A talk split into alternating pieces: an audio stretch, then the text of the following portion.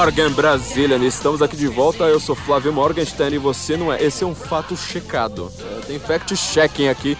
Hoje, este é um fato checado. Este, para quem não sabe, é o podcast do Senso em Comum. Neste podcast, nós estamos certos. Se você discorda da gente, você está errado. E também é uma informação checada. Quem discorda da gente está errado. É uma coisa lógica. Se a gente está certo, se discordou, está errado fact-checking mais simples de todo. De, fact-checking mais simples possível. A gente não precisa de agência lupa nem de agência aos fatos para isso.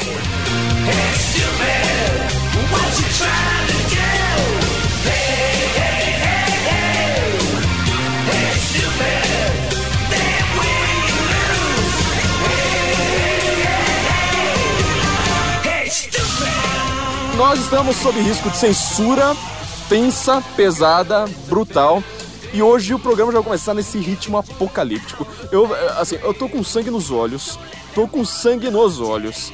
Faz muito tempo que eu não escrevo um, um, um, roteiro com tanta raiva. Na verdade, faz muito tempo que eu não escrevo um roteiro, para começar.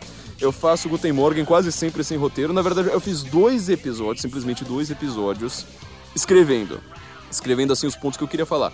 São uh, o episódio sobre George Soros, famigerado episódio sobre George Soros, nosso primeiro grande episódio, episódio sobre o nazismo. Só o resto tudo vou, tipo, vou, vou falando. Esse aqui vai ser o terceiro, então você vê que sim que o clima tá realmente apocalíptico.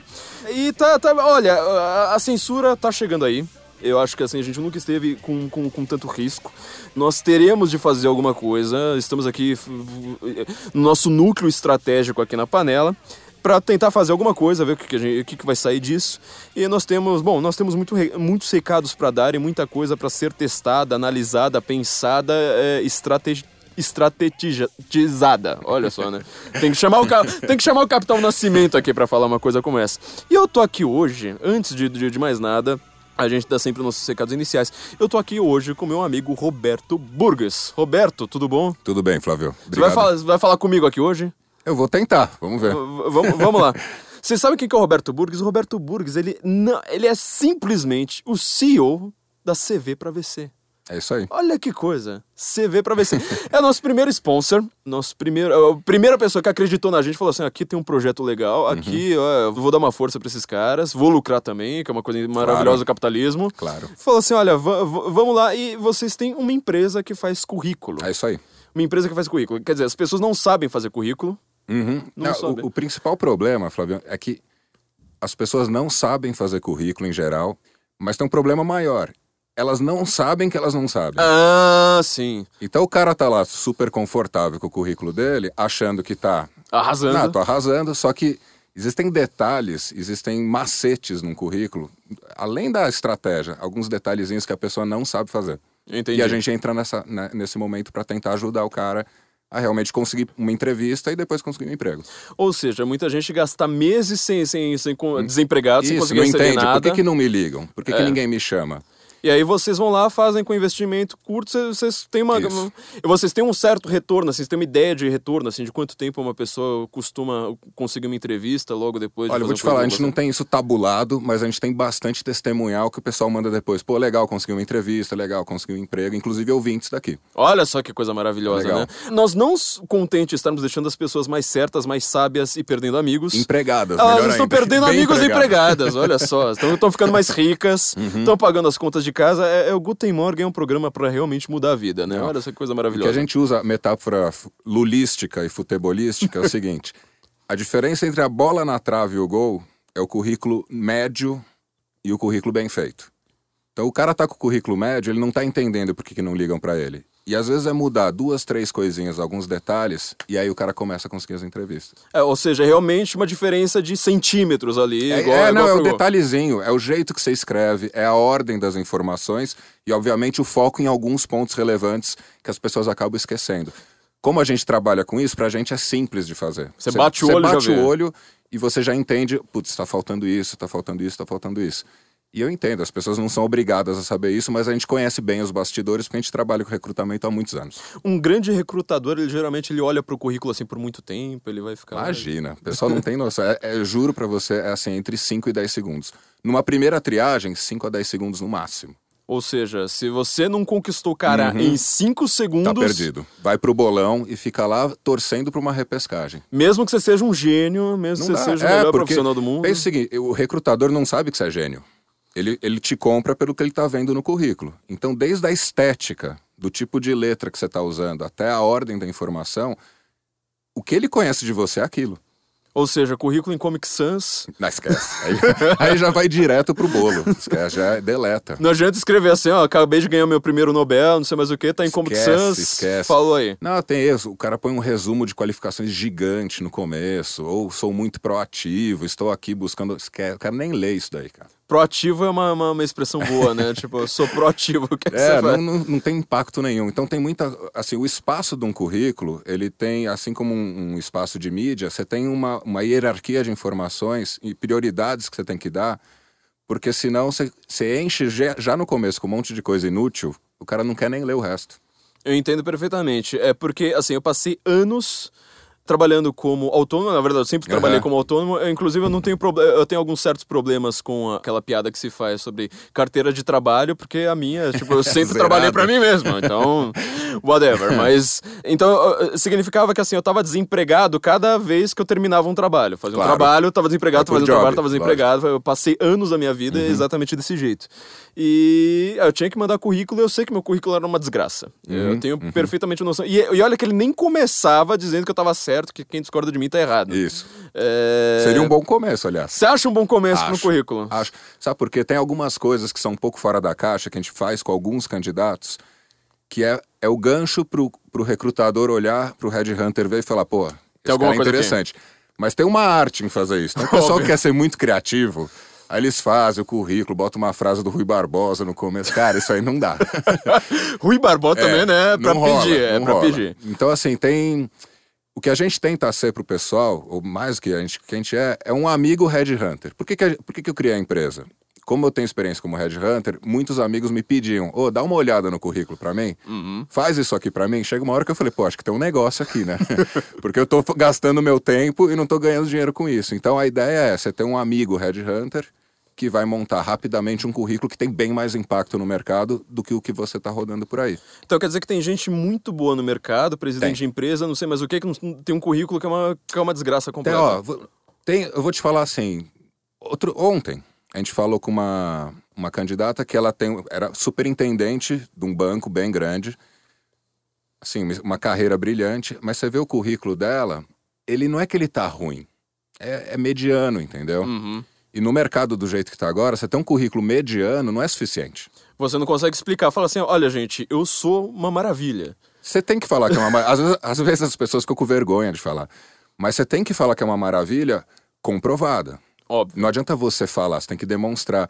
E o bom currículo não é um livro com todas as, as, as funções que você exerceu. É você realmente se vender. E tem um jeito de fazer isso. E a gente sabe fazer. Não é difícil, mas precisa ter experiência. É uma técnica específica que você não vai aprender num É livro. bem objetivo, é bem assertivo, não tem muito, muito em lenga-lenga. Não tem frufru, não tem muita muito desenho. O pessoal gosta de colocar, né, ícones e desenhos e colorido, não precisa de Word nada art, disso. que tal? Não, Word não, art não, não, seria uma Word- maravilha. Não precisa de nada disso. O que você precisa é convencer o recrutador que ele precisa conversar com você. Só Ótimo. isso. Você tem uma dica pra dar pros nossos ouvintes aqui só de tirar gosto? Eu tenho uma dica que é, que, que é até controversa, que, assim, no seu currículo, não, não precisa colocar objetivo. Você já deve ter notado que as pessoas põem lá em cima Era o começo do meu, por sinal. Não precisa. Isso vem da época que a gente imprimia os currículos, levava numa empresa, entregava na recepção e a recepção ou o RH ia direcionando para as áreas. Com a internet, quando você aplica para uma vaga, você já está aplicando para ela. Meu objetivo é conseguir emprego. Exato. O meu objetivo é essa vaga. O meu objetivo é isso. Não precisa. E ocupa um espaço que é um espaço muito nobre do currículo, que está lá em cima. Uhum. E tem um pior, às vezes o cara põe um objetivo, analista financeiro, ok, desnecessário, mas pelo menos você está falando a vaga que você quer. O problema é quando põe objetivo, contribuir para o crescimento da empresa e me desenvolver profissionalmente. Cara, desculpa, isso não é um objetivo. isso é um objetivo muito além, um objetivo de vida, mas para o currículo não precisa. Então a primeira, a dica que eu dou, assim, pode eliminar essa parte de objetivo que não tem necessidade hoje em dia, vide que você você está aplicando por internet. Pô, que coisa sensacional. Vocês têm. A gente tá com uma parceria já, já bastante Já. tempo. Muita gente pergunta pra gente, assim, algumas coisas, tipo, mas o que, que a CV pra você faz? Eles escaneiam a gente, eles, ana- eles precisam mandar foto de cueca e tal. Acho que não precisa. Uhum. Ah, né? não, não, não precisa. Você acha melhor não? Melhor não. Se quiser mandar, pode mandar, mas a gente prova- provavelmente não vai usar no Não vai currículo. nem o- abrir, provavelmente. É, mas, é, então, é, vocês têm. A gente já tá com, essa parceria há muito tempo. Vocês têm algumas coisas específicas aqui só pros ouvidos É do Guten que não é pra, não é pra todo mundo. É isso aí. É só pra gente. Só para só pra quem for ouvinte. Quem é ouvinte do, do Guten Morgen, quando compra um ne- o, o currículo com a gente, você vai receber dois materiais extras que foi a gente mesmo que fez e que são bem úteis. Um deles é o guia de busca. O que, que é? É um guia com todos os canais, todos os sites, todas as vias para você conseguir um emprego. Opa. Então, assim, é um compilado de consultorias, eh, sites e, e- e- outras formas de você buscar, que aí você vai sentar em cima disso e vai mandar ver, que tem bastante coisa lá, tudo junto num lugar só. E o outro material que eu botei bastante à mão, então eu posso te garantir que tá bem legal, é um guia de como se comportar em entrevista. Ô, esse é bom- interessante. Eu, te- ó, eu já devo ter feito mais de, sei lá, cara, duas, três mil entrevistas.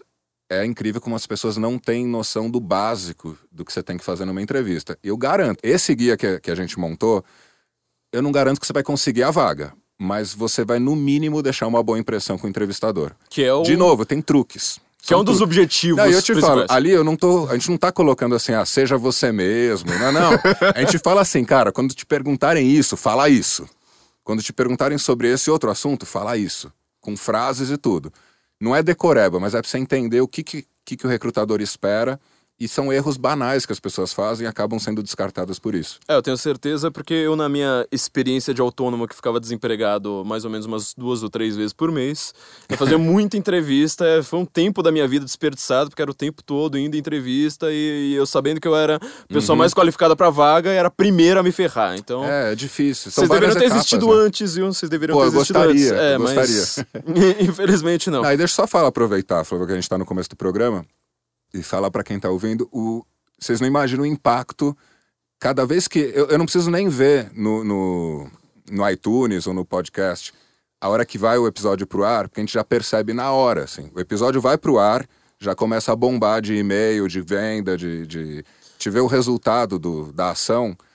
Quando começa a ver, a gente vê nos indicadores, eu falo, putz, deve ter, deve ter entrado um episódio no ar. Quer dizer, você, ao invés de saber do episódio pela iTunes. Eu fico sabendo pela pela- resposta, cara. É muito legal. Pô, mas que E coisa sensacional que isso. Fico feliz com a aposta que a gente fez e, e agradeço vocês por terem, terem embarcado A com a honra é sempre toda nossa. Eu espero que isso aí fique de recado para Cara, muitos recomendo, empresários. Recomendo, porque, e além de tudo, o, o perfil do pessoal que chega até nós é um perfil diferenciado.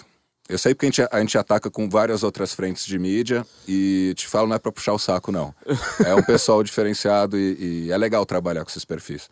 Pô, mas que bacana, eu fico muito honrado. Eu, fi- eu agradeço aos meus ouvintes, sobretudo, né, por toda essa paciência, por todo esse empenho, por todo esse investimento. Porque eu acho que, assim, o, o que eu achei mais interessante da sua empresa, de tudo, assim, porque, como eu te falei, né, é uma coisa pessoal minha, óbvio, de, ter sido autônomo, ter tido essa vida por anos e só ter me ferrado. Eu já deveria ter ficado rico, Aham. mas acabei nu- nunca ficando. Mas é por causa de uma coisa, tem alguns investimentos que você tem, por exemplo, você vai comprar, sei lá, um, uma comida, um curso para alguma coisa, você tem é um gasto que ele vai se tornar um, um lucro dali pra frente.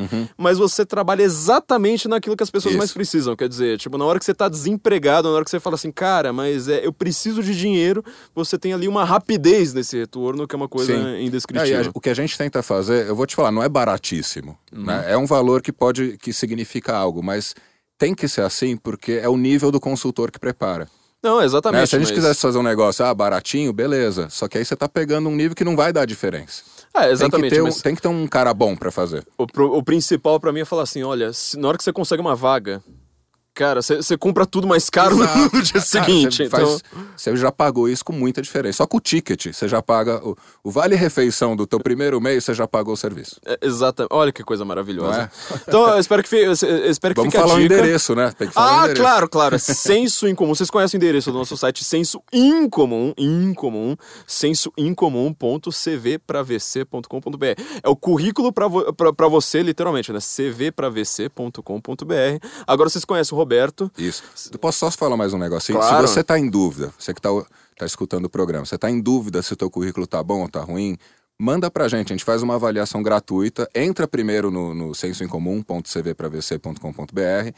De lá você vai, vai já conhecer um pouco do que a gente faz. Manda pra gente o currículo e a gente faz uma avaliação. É, é uma, uma avaliação sempre bem honesta. Se você tá mandando, a gente não, se tiver bom o teu currículo, a gente vai te falar que tá bom. Olha que coisa Trouxe até depois eu te mostro um, um e-mail bem legal que um, que um cliente mandou, que ele mandou o currículo pra gente. Só- ele é ouvinte daqui, ó. É o Paulo Sérgio. Eu não vou. Ele é coordenador do MBA, eu não vou dar o nome inteiro dele. E ele mandou, a gente olhou e falou, cara, teu currículo tá ótimo.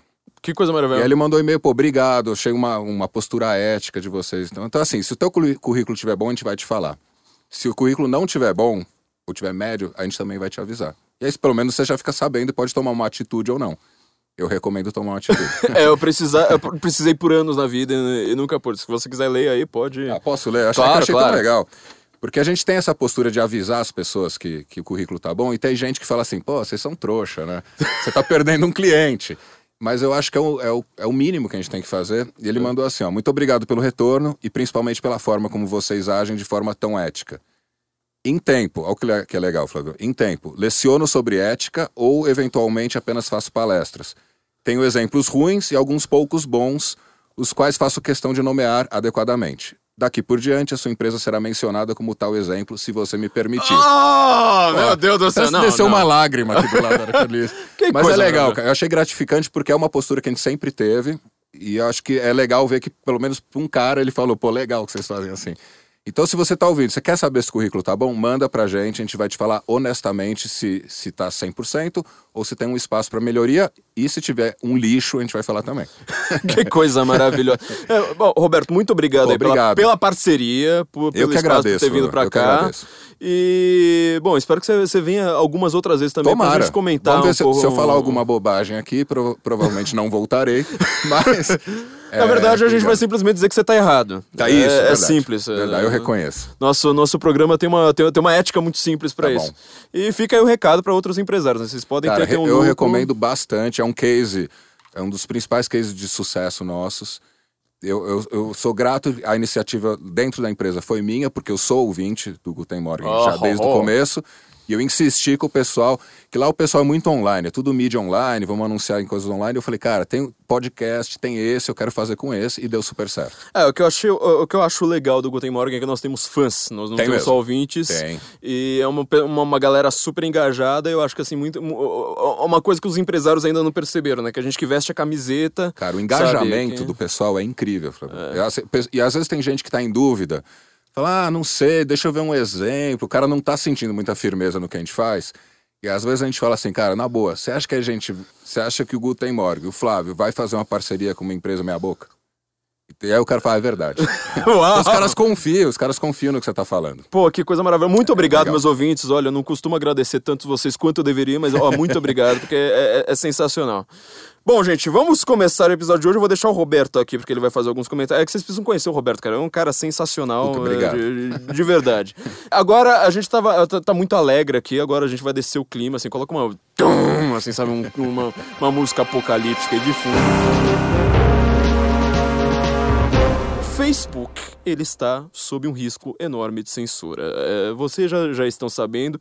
É, na hora que vocês estiverem ouvindo esse programa, Provavelmente, eu não sei se o Facebook ainda vai continuar existindo no Brasil, eu espero que sim, mas é, algumas agências é, de fact-checking estão caçando páginas que transmitem fake news. E com o detalhe de que elas vão agora acabar com o alcance dessas páginas. Ou seja, se você entrar na página, assim, digitar lá, tipo, ah, eu quero entrar na página XYZ, blá blá blá blá blá blá, aí você entra na página, você tem que usar aquele feed do Facebook, que é assim, o maior defeito do Facebook, de longe, de longe, de longe, é o feed deles, não tem search, não tem nada. É, não tem ontem, o Facebook, o, nosso amigo Ícaro de Carvalho, ele costuma falar isso, o Facebook ele é uma rede que não tem ontem. O que, que isso significa? Você posta uma coisa hoje, amanhã ela não vai mais ser acessível, você não consegue mais achar ela direito. Você pode reparar, sua tia que só posta foto de gatinho, ela tem. Uh, os gatinhos do dia anterior já vão sumindo, você não consegue mais achar.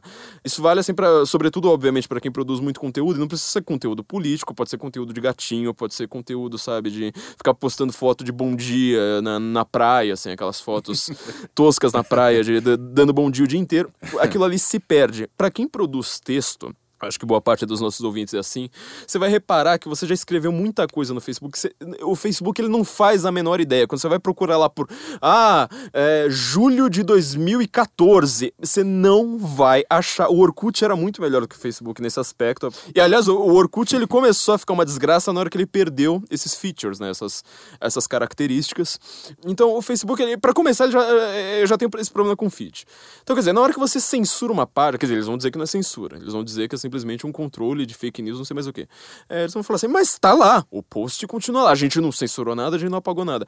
Tenta achar esse post pra você ver, meu amigo. Tenta achar um post numa página que posta, sei lá, 10 artigos por dia, uma semana depois pra você ver um inferno que é aquilo. É um inferno. E na hora que você vai abrindo as páginas para baixo, olha, só uma reclamação que eu tenho com o Facebook, olha, nas minhas duas páginas, pra eu achar o primeiro post, o primeiro, o primeiro, tanto no celular quanto no computador, você abre ele primeiro, mostra lá, fotos, aí mostra imagens da página, aí mostra informações da página, aí mostra promote post, aí mostra sei lá mais o que. E cada um vai dando uma carregada, uma carregada, uma carregada, até a hora que ele fala assim: ah, este é o primeiro post. Ah, você quer ver um outro post além desse?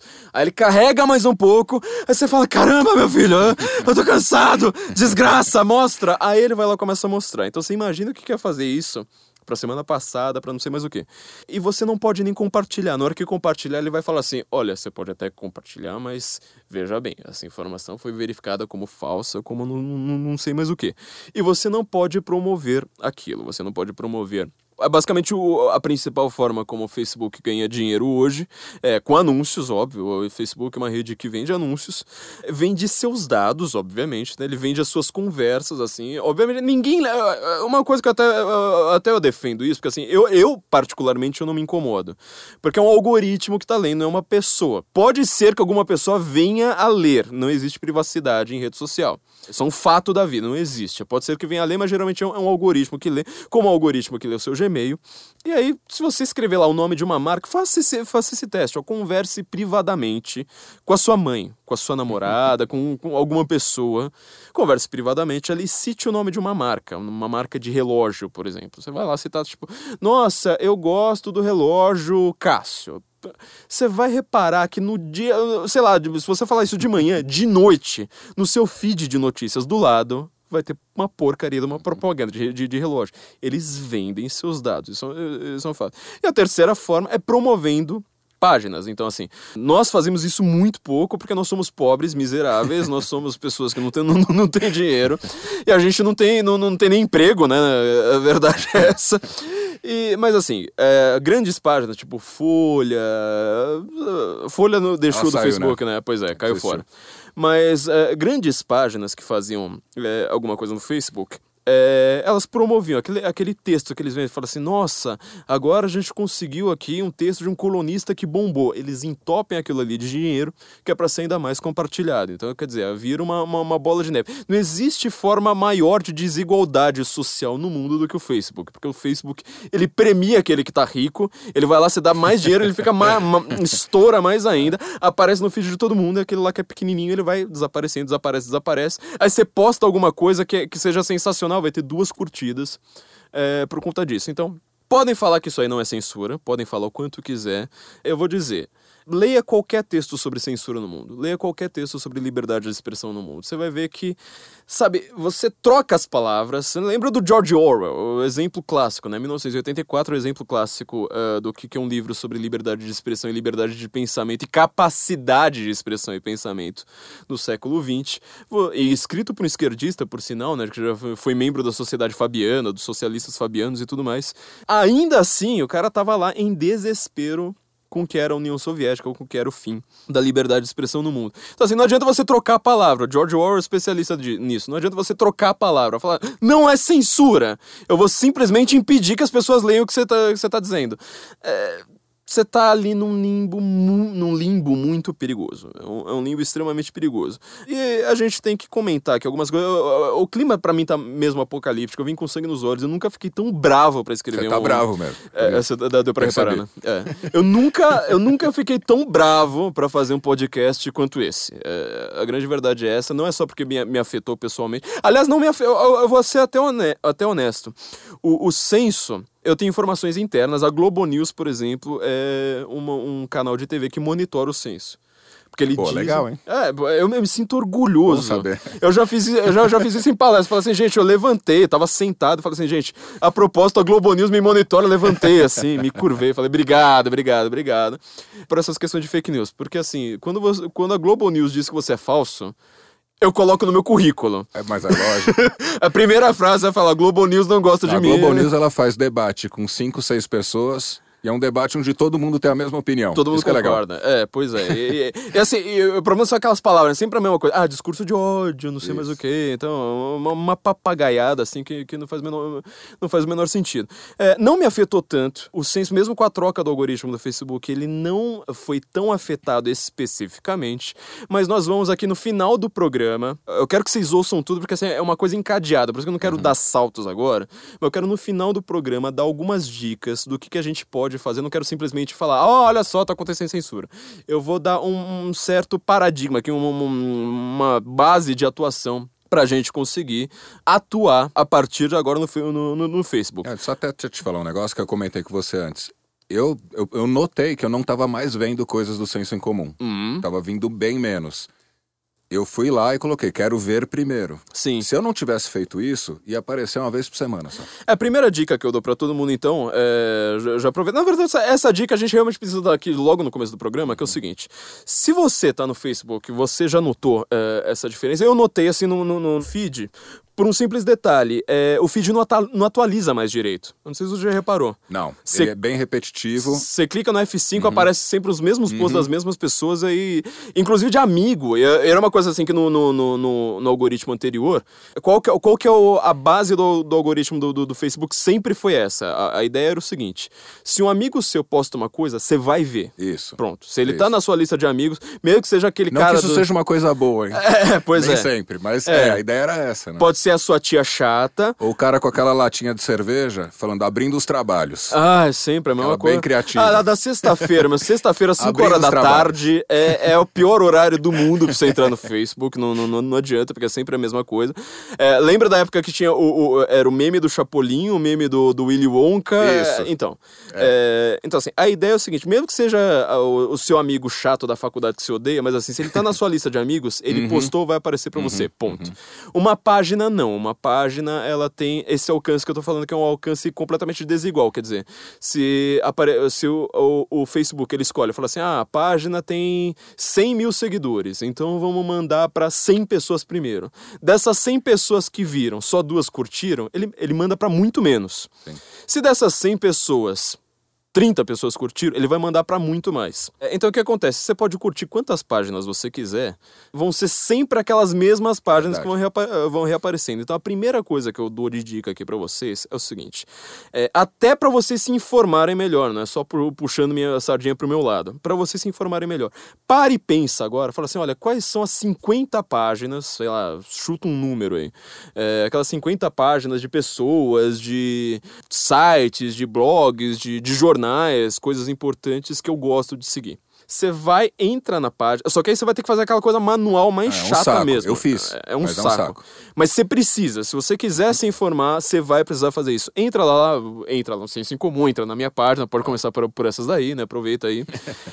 Na onde tá o botãozinho lá escrito like, curtir, não sei mais o que, você deixa o mouse ali por cima, ele vai aparecer para baixo, assim. E aí aparece um menu é, daqueles tipo pop-up vai aparecer lá ver primeiro, clica ali.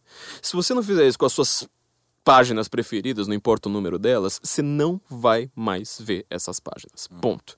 Você vai ver é, sempre aquelas mesmas notícias. E eu já vou dar uma segunda dica antes da gente é, partir para frente. É o seguinte: eu sei que toda a coluna do Sakamoto você quer compartilhar pros seus amigos e falar: raiva, né? olha que desgraça!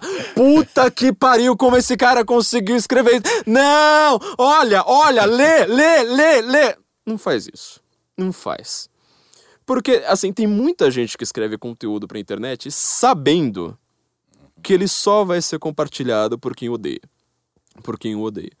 Eu tenho uma, uma, uma seríssima desconfiança de que o Sakamoto é uma dessas pessoas, porque assim, ele escreve de um jeito Pra irritar mesmo. perfeito, assim, pra. Tipo, se você é uma pessoa que concorda com ele, você não, não compartilha, porque você fala assim, ah, tá, o que eu escrevo o dia inteiro, não preciso escrever isso de novo. Agora, se você é uma pessoa, vamos dizer, normal. Se você é uma pessoa que não assalta pessoa, as outras pessoas, se você é alguém que não gosta de ser assaltado, não gosta de assalto, não, não- não- se você acha que bandido assim tem que ser preso de vez em quando, né? Vai que assim, sei lá. Ah, de vez em quando Não, é bom, uns né? 3% das vezes, né? Isso, Já isso. seria, já, já seria lucro. É, você vai ficar tão irritado com o que ele escreve que você vai compartilhar em todos os seus canais. Vai mandar pelo WhatsApp, vai mandar para vai mandar para tudo quanto é lado falando: "Gente, vocês precisam ler a coluna do Sakamoto". Não façam isso, não façam isso. Vocês precisam, é, tipo, no máximo, assim, cê, é, é, não dá lucro, não dá clique, não manda outras pessoas clicarem. A coisa que eu tô mais acostumado, muitos amigos meus fazem isso, é aquela coisa assim de é, falar: olha que absurdo esse editorial do Globo. Fala, meu, então tira print. Tira um print, faz um resuminho ali, fala assim: olha, o editorial do Globo falou tal coisa. Não clica. Porque, assim, um clique pra esses caras significa um page view. Vai significar que ele vai man- mandar pros anunciantes dele, falar assim, olha, eu preciso ganhar mais dinheiro ainda. Eu preciso ter empresas ainda mais foda é, dando dinheiro aqui pro meu canal. Significa que ele vai ser o mais influente. Porque assim, não, não, não adianta só você ser lido. Não adianta... Mesmo aquele cara que tem 500 comentários, desses 500 comentários, 499 são negativos, ele é uma pessoa influente. A pessoa certa, aquele seu, sabe, um cara que você lê aí de vez em quando e fala assim, nossa, esse cara ele é realmente inteligente, ele tem umas análises aqui muito mais interessantes. Esses caras não têm influência. Se ele tivesse 500 pessoas xingando ele todo dia, ele seria muito mais influente. Eu não reclamo, por exemplo, de ser xingado na internet. Eu não escrevo livro falando o que eu aprendi sendo xingado na internet. Não, não- eu não faço esse tipo de coisa, porque eu sei que isso influencia. Você escreve livro, inclusive, ganha muito dinheiro escrevendo isso. Então, assim, ataque o bolso, ataque o bolso. E em vez de compartilhar aquilo, você compartilha a análise da- do site que você confia, daquele site que você acha, fala assim, olha, esse cara aqui merece ser lido, esse cara aqui merece ter dinheiro, esse cara aqui merece crescer ao invés de compartilhar o editorial da Folha. Ao invés de compartilhar a coluna da Eliane Brum, entendeu? Você precisa. é, Então, assim, ensine o seu feed, pense ali no, no- no- nas páginas que são su- suas páginas preferidas e pare de compartilhar besteira. E não adianta, sobretudo, Facebook ele tem uma, uma, uma, uma- uma nova feature, eu tô, tô esquecendo essa palavra em português, né? Tem, tem uma nova. Recurso! Opa, muito obrigado. Recurso, um novo recurso. Que deu uma zoada na cabeça da galera, que é aquele, aquela curtida que é, às vezes, a carinha triste. A carinha com raiva. bravinha. Ah, Triste. Todo mundo vai lá naquela. Ó, olha só como é que funciona isso. Pra, é, é pra você ver assim que esse reino de fake news ele é, ele é muito mais intri- intrincado do que parece. Todo mundo entra lá na página do Diário do Centro do Mundo. Naquele post que é compartilhado por todo mundo, porque fala assim: nossa, agora eles, eles exageraram no absurdo, ficou mai- ainda mais absurdo. Uhum. Todo mundo entra na página do, do Diário do Centro do Mundo e coloca a carinha com raiva, falando: ah, tá vendo? Agora eu ferrei esses caras. é, e acha que ferrou, né? Tá dando mal e boca pros caras. meu, até no Media Kit dos caras, que é aquela, aquela coisa que você manda pros empresários que querem investir dinheiro no seu Os site. eles- anunciantes, né? É, pros anunciantes, Uhum. eles vão lá colocar: olha, eu tenho muito mais interações do que uma página É ali de direita. Porque toda hora aparece alguém lá, raiva, raiva, raiva. Aí não contente com isso, o que, que acontece? O, o- qual o recado que você deu pro Facebook? Qual que foi o recado? É falar: olha, é, no meu feed, na hora de aparecer alguma coisa nova, mande coisas do Diário do Centro do Mundo. Não mande aquelas coisas que eu ignorei. Então, assim, curta as páginas que, que você gosta, curta os posts da página. Ah, mas esse post eu não gostei tanto, eu não quero nem ler. Curte. Se é de uma página que, que, que você gosta, dá uma curtidinha ali, sabe? Tipo, ó, vai. é, não, não dura um segundo, é meio segundo. Ó, curte e continua lendo. Que é simplesmente pra falar, essa página, ó, eu quero ver. Essa página eu quero no meu feed. Aquela página eu não quero, então eu não curto, eu não dou raivinha, eu não compartilho pros meus amigos falando, olha que absurdo que esse cara falou, etc. Bom, é, o que acontece? Eu já dei uma palestra sobre isso. Aliás, já dei acho que umas três palestras sobre isso, falando que no final de 2016, quando Donald Trump foi eleito, é, o dicionário Oxford é, English Dictionary ele definiu que a palavra do ano de 2016 era post-truth, pós-verdade. Tem um pequeno problema aí. Essa palavra ela começou a ser usada basicamente após a eleição de Donald Trump no mês de dezembro. Quer dizer, como uma palavra que ela foi feita assim, é, todos os jornais começam a citar ela loucamente, aí todo mundo fala assim: bom, eu preciso falar da pós-verdade para falar mal da pós-verdade, para falar que a pós-verdade não existe. Aí eu já falo pós-verdade três vezes, eu falo quatro vezes para falar, ai, mãe, ferrou. Como a palavra dita em dezembro foi a definidora de um ano que mudou tudo. Então, assim, é, é, essa ideia de pós-verdade, tinha alguns especialistas falando, mas é igual especialista falando que existe microagressão.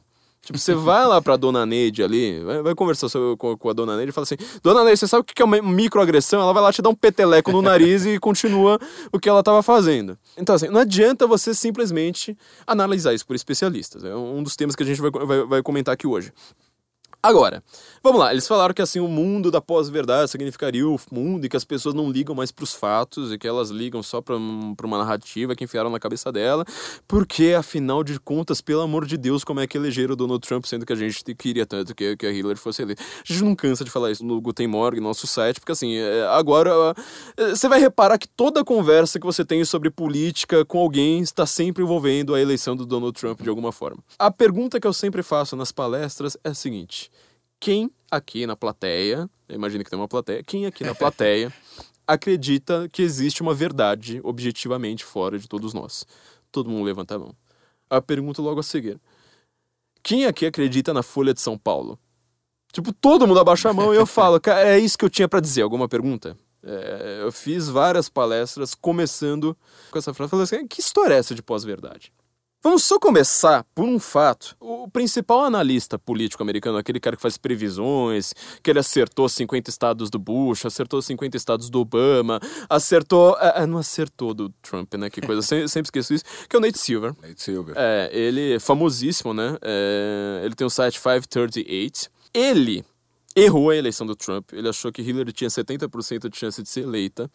É, não adianta você dar aquela. É, o Guga Chakra é meu amigo, mas a gente sempre zoou ele, né? Dar aquela Guga Chacrada de falar assim: ah, mas ele acertou é, quase 40 estados. É, filho, na América só conta swing state. Tipo, não adianta você falar que Nova York uhum. democrata ganha, no Texas republicano ganha, porque você não precisa ser analista político. É só você. É. Só conta swing state. A única coisa que vai, vai contar é ali. E o próprio Nate Silver, no, no, no 538, ele, ele disse: o Trump ele foi eleito com uma notícia verdadeira. Uma notícia verdadeira. O que aconteceu, eu não, não lembro agora quanto tempo, mas acho que foi assim duas, três semanas antes da, da, da das eleições, que foi a reabertura do processo da Hillary Clinton é, no escândalo dos e-mails. Ou seja, ela tinha. A gente já comentou aqui na, na época lá da, da, eleição do Trump, nos episódios de dois anos atrás, que é, ela tinha feito um servidor particular, colocou informações secretas de Estado, inclusive informações assim muito perigosas, por exemplo, onde o soldado está localizado, uhum. documento sigiloso, como ela iria querer lidar com, com terrorista, como ela estava lidando com terrorista. É, não, era, não era pouca informação, não era informação assim, tipo, aquelas conversas do, do, do Temer com o Wesley, é coisa muito pesada. Uhum. E ela colocou no servidor que era, eh, que era super fácil de ser invadido. Se ela tivesse mantido os e-mails da presidência é, num Gmail, teria sido muito mais seguro. Então, quer dizer, não, uh, uh, esse processo ele foi aberto assim uh, de uma maneira muito rápida. Ele foi aberto para o cara que ele era o chefe do FBI é, antes do, do, do Miller, essa, essa encrenca toda que tá, tá rolando aí. Ele gastou, se não me engano, quase dois meses, não lembro agora quantas semanas, mas acho que foi, ou foi um pouquinho mais de dois meses, e falou: Não, é, não achei nenhum indício aqui de alguma coisa errada. E todo mundo achou aquele negócio estranho, os republicanos foram lá encher o saco, encher o saco, encher o saco. Aí, por causa da própria forma como o diretor tinha acabado com a investigação de uma maneira muito rápida, ela foi reaberta Agora eu lembrei, é, foi quase, foi um pouquinho mais de um mês antes da, da, das eleições. Isso aí fez a, a, a, a pesquisa, a, a, intenção de voto da Hillary sossobrar de uma maneira brutal. Só pra te, o James Comey, que é. Que é James cara, Comey, né, eu tava tentando lembrar do nome. Ele teve que. Na verdade, assim, ele é puxa-saco do, do, do, Partido Democrata, tanto que ele lançou um livro agora, tá fazendo turnê e tudo. Mas ele teve que reabrir porque eles acharam no laptop da esposa do Anthony Weiner, Uhum. sabe o Anthony Weiner, aquele cara do de Nova York, Sim. que posta foto pelado, Sim. foto- Que ele é que todo mundo zoou, né? Winner, É, winner. É. Como a Hillary teve esse, vamos chamar de não cuidado com os e-mails, para não dizer outra coisa, é, tinha no laptop da esposa do cara, por causa daquele caso, eles acharam e-mails da Hillary lá. Então ele, te- ele teve que reabrir, muito a contragosto dele. Sim. Então ele fez o melhor que ele podia foi. Vou reabrir e rapidinho já vou fechar. É, ah, ele em três semanas, quer Isso, dizer. isso. Você tinha. ah, eu não lembro agora os números exatamente como é que eles estavam, mas eram assim, eram mais ou menos. Eram centenas de e-mails. Acho que não chegava a ser mil Uhum. e-mails, eram centenas de e-mails na primeira investigação. Ele durou mais ou menos uns dois meses. Não lembro se foi um pouquinho mais, um pouquinho menos. um- mais ou menos dois Ah, meses. Porque ela deletou os e-mails. É. Tinha mil, porque ela deletou 30 mil. Sim. Não é só que ela deletou, ela fez aquela, aquela deletada, Pra que é o bleach, que eles É. chamam, né? Que é pra sumir tudo. Sumir E de eles acharam normal. Ah, tudo bem, ela, de- ela falou que eram e-mails pessoais. e-mails pessoais. é, claro. Porque você usa o servidor Claro, da claro. Casa Branca, não sei mais o Claro. que, sendo que ela tem um e-mail pessoal. Exato, é. exato. Só que aí o cara reabriu a investigação. Em três semanas, agora eu lembrei, porque você falou do, do, do, do Winner. Em três semanas, só que aí eram milhares. Na hora que viram, eram milhares de e-mails. Quer dizer, tipo, acho que chegava, sei lá, 5 mil, sei lá com quantos mil.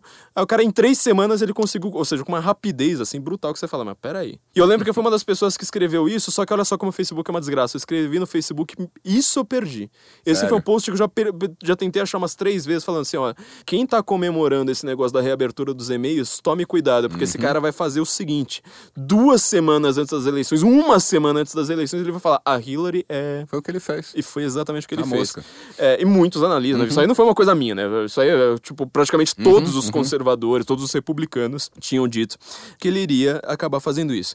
Então, o que, que acontece? Primeiro, a primeira, a primeira pergunta que a gente quer fazer é a mídia, a grande velha mídia. é, a gente já fez alguns episódios explicando o que é Deep State, o que é todos as- essas, esses conceitos muito mais americanos do que nossos. Só que a, a grande velha mídia a gente consegue explicar, né? Os grandes canais velhos, assim, é Globo, Folha, é, Estadão, Zero Hora, é, tanto assim, impresso, TV. A grande velha mídia é quem mais está preocupado com fake news. Quer dizer, não é exatamente um, o, o político, não é a pessoa na rua. Porque assim, a pessoa na rua, ela sempre foi desconfiada da mídia. O Brasil, que é um país que acredita muito na mídia, ao contrário da América, ele já é desconfiado da mídia. Você vai lá e fala assim, tipo, per- pergunta pras pessoas na rua, assim, podia fazer isso, sei lá, na década de 80, na década de 90, assim, tipo, você acredita no Jornal Nacional? Não é, mas todo mundo já fica assim meio, meio ressabido. Inclusive, a forma como você faz no, no, no Brasil para você dizer que você não é alienado é você falar: Não, eu não acredito na Globo. Então, assim, sempre foi isso. Sempre, não- teve, não, não teve mudança. Aí, de repente, a mídia é quem tá super preocupada com fake news. Você acha que ela tá preocupada com a verdade? Não sei. Você acha que a grande mídia tá preocupada com a verdade? Tem uma pesquisa do Newseum eh, Institute que ele mostra o seguinte: olha que ó, esses dados aqui são muito curiosos. Em 2016, 77% da população americana não acreditava na grande velha mídia. 77%, que foi o ano da eleição do Trump. Então, quer dizer, não adianta você falar assim, olha, eu me informo. Ni- Ninguém admite isso, mas todo mundo se informa pelo Jornal Nacional, pela Global News. Eu tenho que fazer isso porque é meu trabalho, então eu tenho uma desculpa. Você não, mas enfim, né? O que, que você pode fazer? É, todo mundo é obrigado, você não tem, não, não, não, não, tem escapatória. Até pra você ver assim, sei lá, vai chover hoje, você tem que abrir a Folha de São Paulo lá e falar assim, ah, qual é a informação sobre o tempo aqui. Esse tipo de coisa, bolsa de valores, cotação do dólar, você sempre vai depender da grande velha mídia, porque a mídia independente não tem nem como fazer uma, uma análise dessa. A gente não tem repórter na rua, a gente não tem. A gente não tem nada, a gente consegue fazer análise. A grande verdade é essa. Nós temos muito, muito pouca gente. Então, esse 77% não confiava na mídia. Não adianta você ver a Globo News e falar assim: olha, acabou de sair aqui uma informação de que o Trump falou outra bobagem. Meu, 77% da população americana conhece o Trump muito mais do que a gente, porque a gente só ouviu falar que o Trump era um magnata, como, como costumo dizer. Lá eles conhecem e falam assim: peraí, isso aqui não bate. E outro detalhe, a grande, a grande mídia americana, ela tem um- um- uma certa diferença da mídia brasileira, porque ela é nacionalizada é, de uma maneira um pouco estranha. Quando você pensa em nação americana, você pensa em Nova York, Los Angeles, Miami.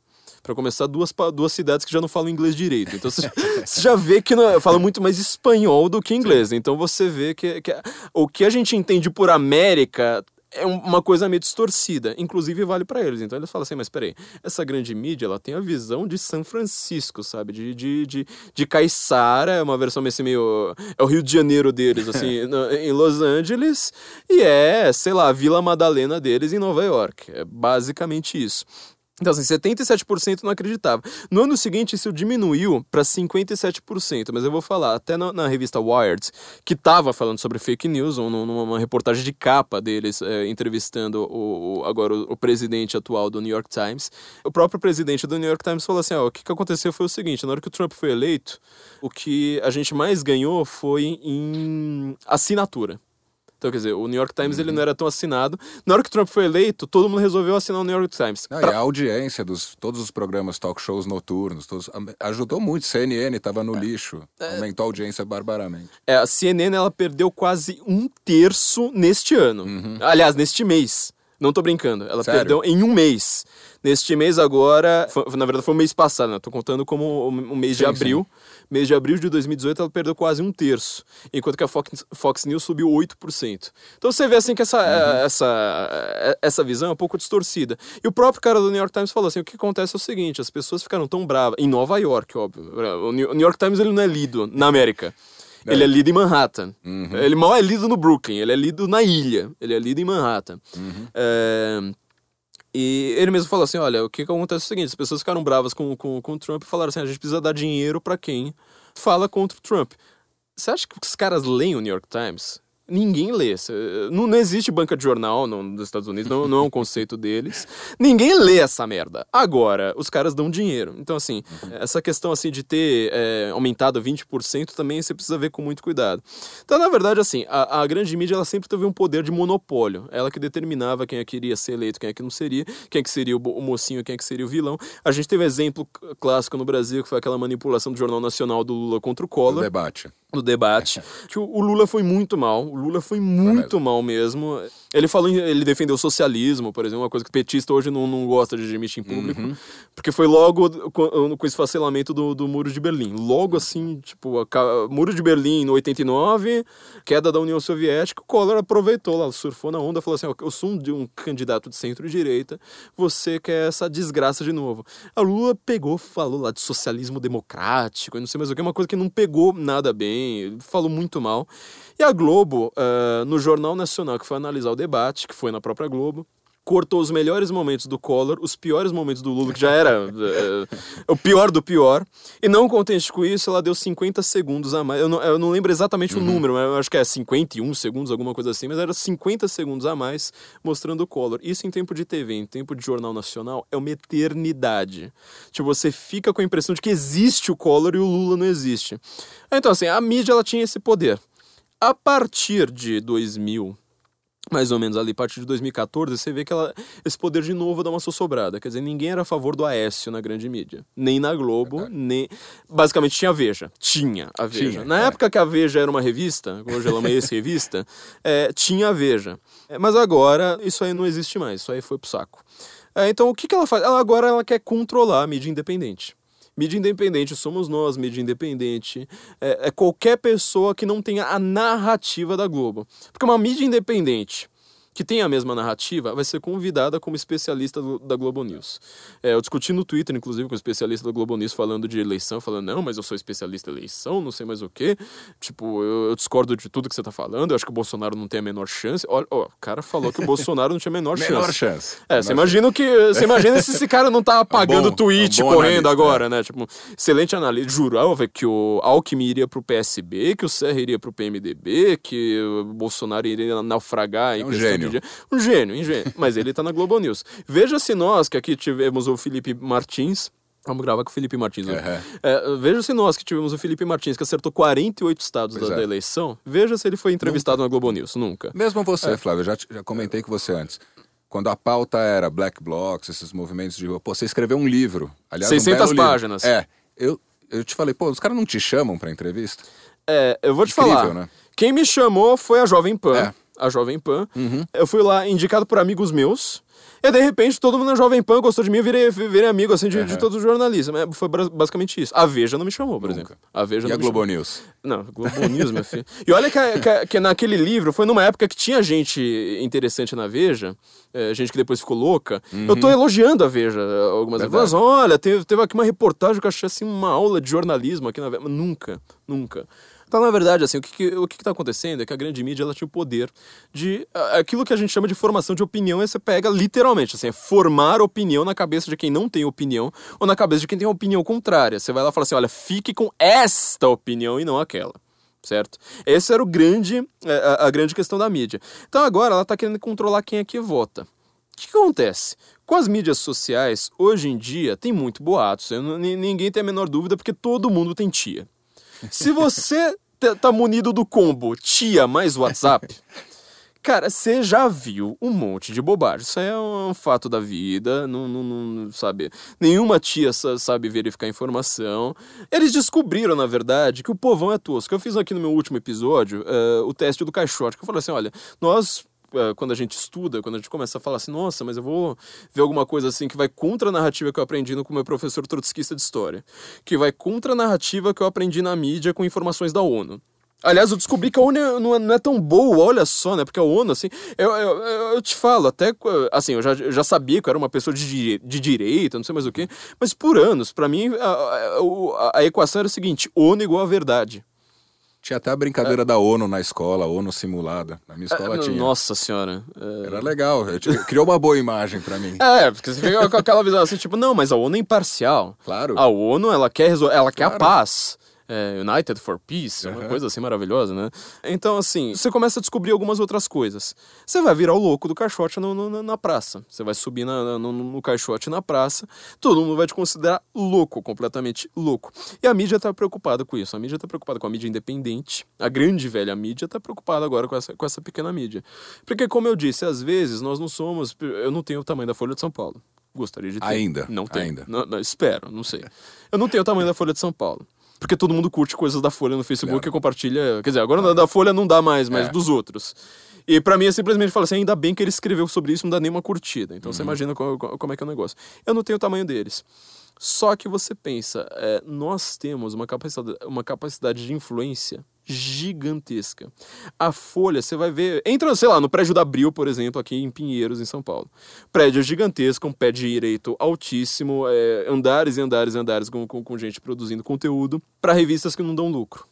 A Veja carregava um monte de revista da Abril nas costas quando teve aquela reformulação na, na editora Abril. Foi justamente para isso acontecer. Ou seja, você acaba com um monte de revista que não, não, não tava dando lucro nenhum, que, só, que, que existia todo, é, a, a troco de nada, é, a troco de menos do que nada, aliás. Não era zero, era menos do que zero.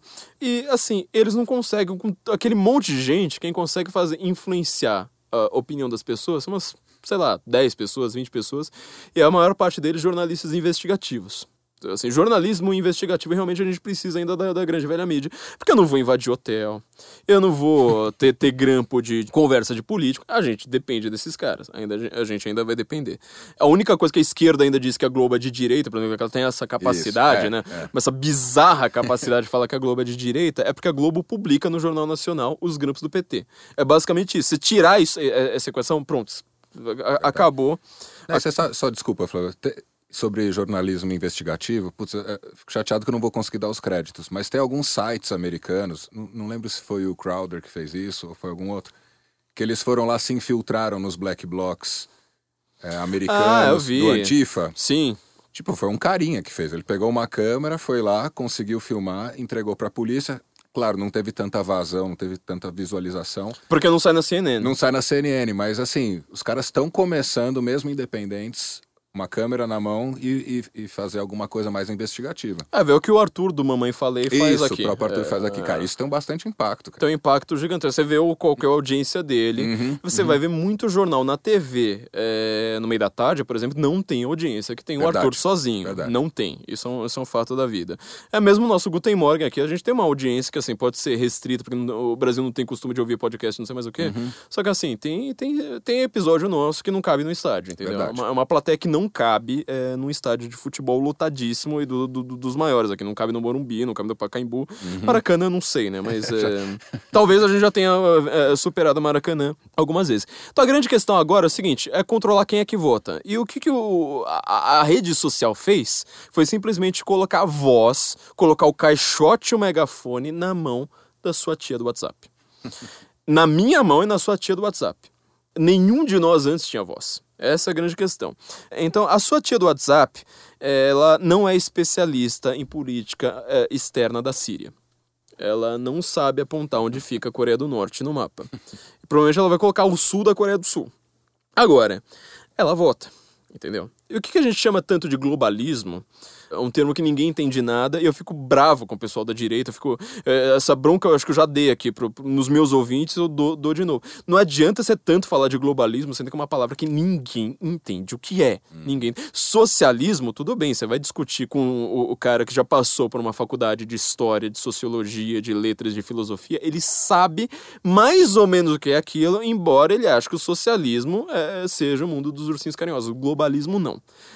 Não é uma palavra que ninguém entende. Então não adianta você falar, ah, você acredita em, globali em, em mídia globalista. Ah, porque você sei lá o que é global. Ninguém tá entendendo o que, que é isso. É, eu vi é, gente de esquerda tentando falar de globalismo esses dias. Cara, é hilário. É um negócio assim pra você. Puta, eu tava dando risada às vezes de doer a barriga. Porque assim, os caras eles não fazem a menor ideia. E eles tentando falar de George Soros, então é uma coisa assim pra você rachar de rir. Você racha de rir. Quem quiser, a gente tem vários episódios sobre uhum. globalismo aqui para trás no, no Guten Morgen. Começou, inclusive, Inclusive, a nossa fama começou falando de George Soros, é, explicando justamente uhum. essa questão. Mas o que acontece? Agora você está trocando a sua tia, a sua tia quer um voto, agora por especialistas. Grande ideia do globalismo é falar assim: olha, nós queremos aumentar a democracia. Eles sempre falam em nome da democracia. É, quem conhece minhas teses sabe que eu tenho alguns problemas com essa palavra, que ela não significa o que vocês pensam que ela significa. Aliás, muito pelo contrário, ela significa, às vezes, o contrário do que vocês acham que ela significa. Já tem alguns textos no censo sobre isso. Eles querem aumentar a democracia. E o que, que eles querem? Eles querem uma democracia de especialista, ou seja, quem vai formar opinião não é mais qualquer um. Eles querem o grande especialista eh, naquele assunto para conseguir chegar a, a formar opiniões. Então, quer dizer, pense ali no Barack Obama. Barack Obama é um caso claro. É, vamos dizer, é um momento pré-globalista ainda. Barack Obama, ele era aquele cara que ele tinha um carisma enorme por ser negro e ser ter Hussein no nome, porque todo mundo fala assim, olha, eu sou contra terrorismo, mas mas eu gosto de muçulmano. Então, assim, é, filho de kenianas, negro com Hussein no nome, pronto. É, o que, que o Barack Obama fez? É, é, menos é, isso. foi é, o que ele fez de bom. Você não sabe. Só que ele era o cara que ele tinha muito especialista é. por trás. Então você ligava na Global News, você ligava na CNN, você via é, eu lembro da Globo, agora acho que foi no jornal da Globo, na hora que, que o Trump foi eleito, que foi assim: o mundo acorda com uma notícia completa, uma notícia que pegou o mundo de joelhos, não sei mais o que.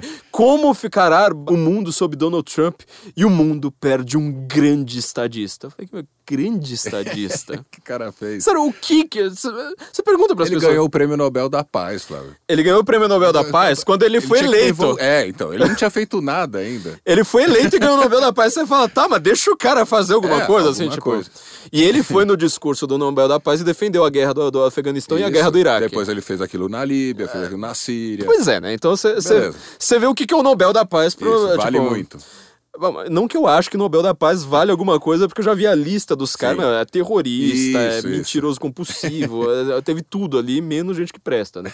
Um ou outro ali que se salva. Bom, o Obama, ele tinha um monte de especialistas por trás. Inclusive, muito dinheiro da Open Society, muito dinheiro de corporações, de, de organizações, boa parte delas que atuam internacionalmente, defendendo ali é, algumas pautas. Inclusive, ele tinha dinheiro, por exemplo, da Primavera Árabe. A gente tem que lembrar que eh, aquilo ali foi concomitante, né? Uhum. A impressão que foi já dois séculos atrás, mas é, tinha muito dinheiro ali que você fala assim, tá, mas esse dinheiro aqui me parece meio esquisito.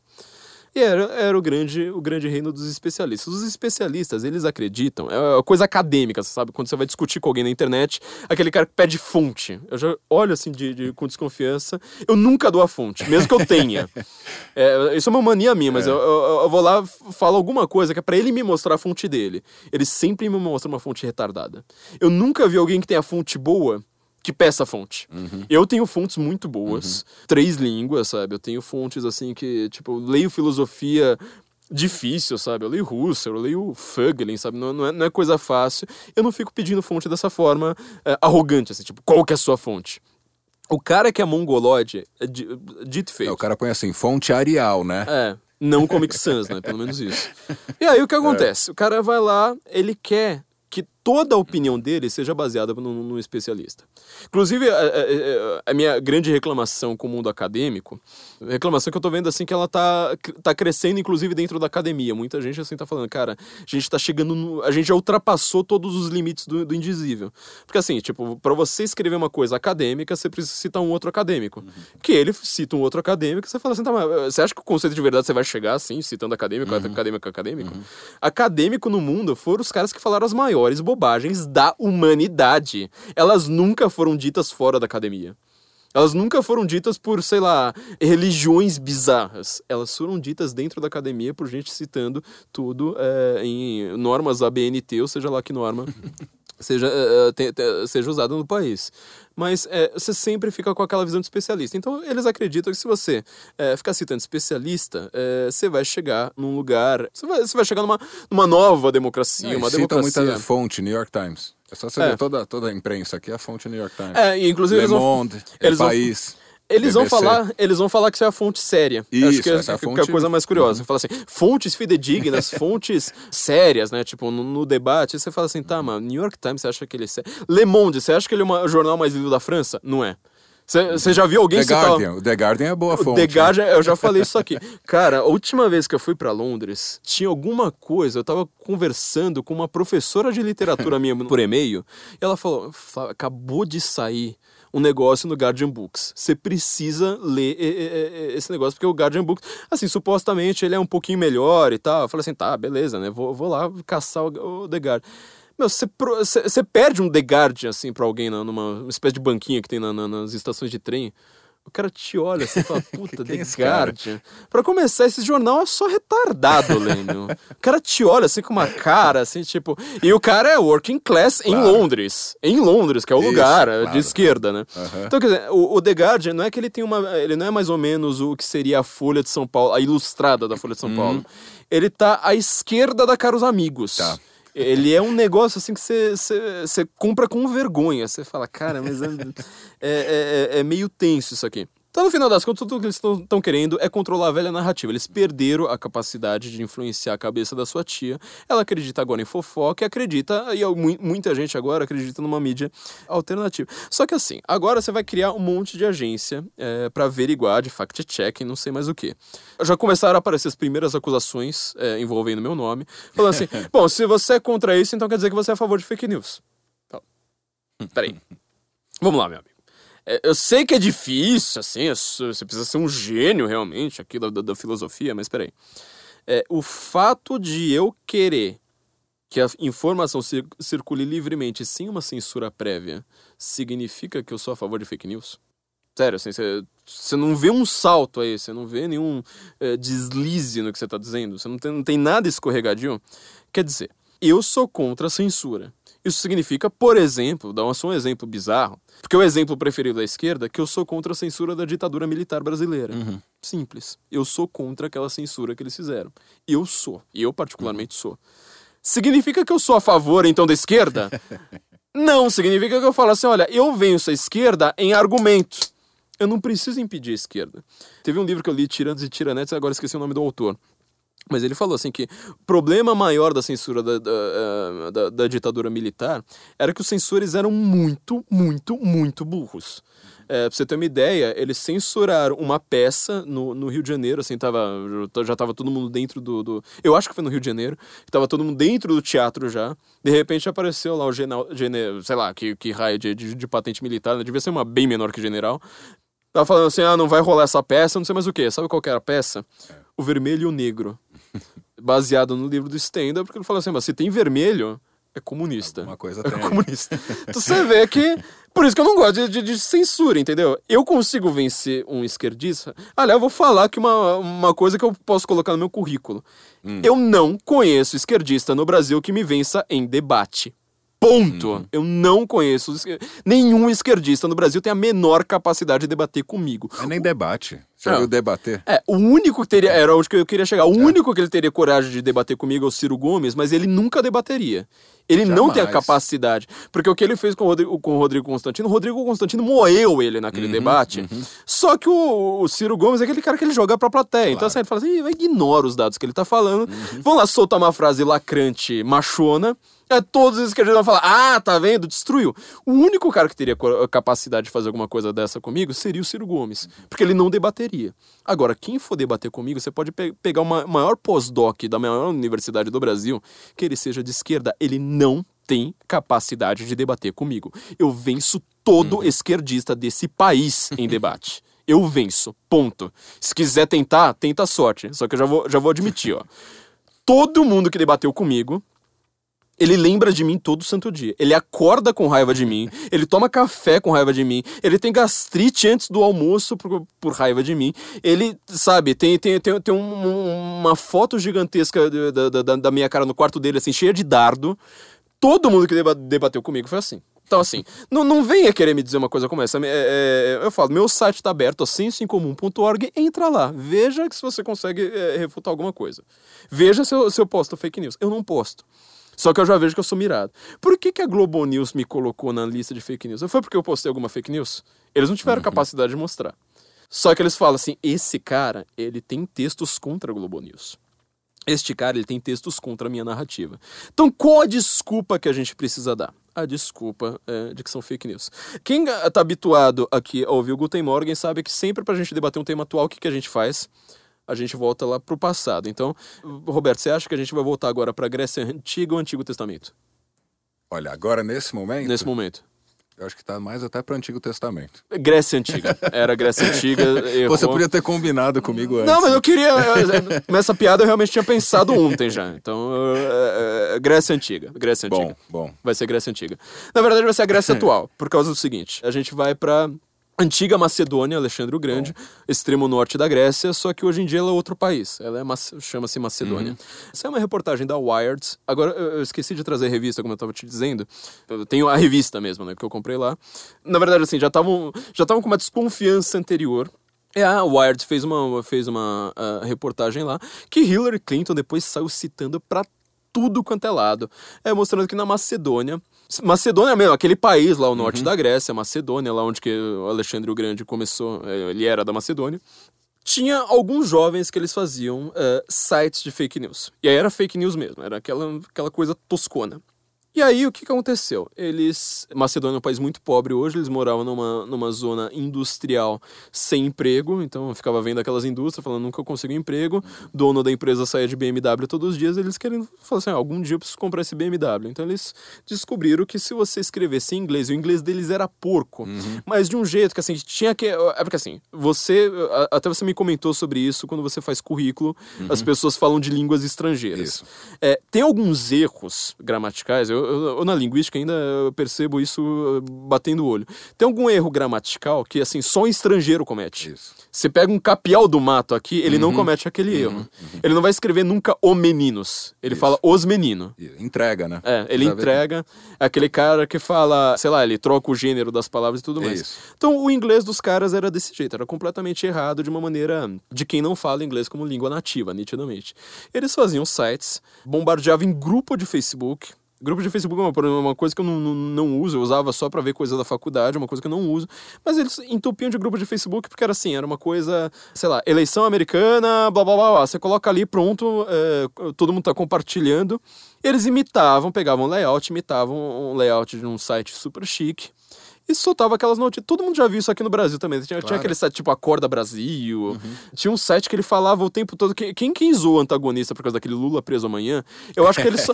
Uma coisa que eu falo, eu acho que eles só falaram o Lula preso amanhã uma vez. Eu tenho quase certeza Mas disso. virou, só, né? só que pegou. Pegou. Todo mundo fala assim, eles falavam Lula será preso, mas eles, eu acho que eles só falaram o Lula preso amanhã uma vez. E pegou. E até eles próprios brincaram com isso, né? Um dia antes da prisão do Lula, eles falaram: Lula preso amanhã, nós avisamos. Ponto. Lula preso amanhã pra sempre, como foi a frase, né? Acho que foi mais ou menos essa frase do Diogo Mainardi.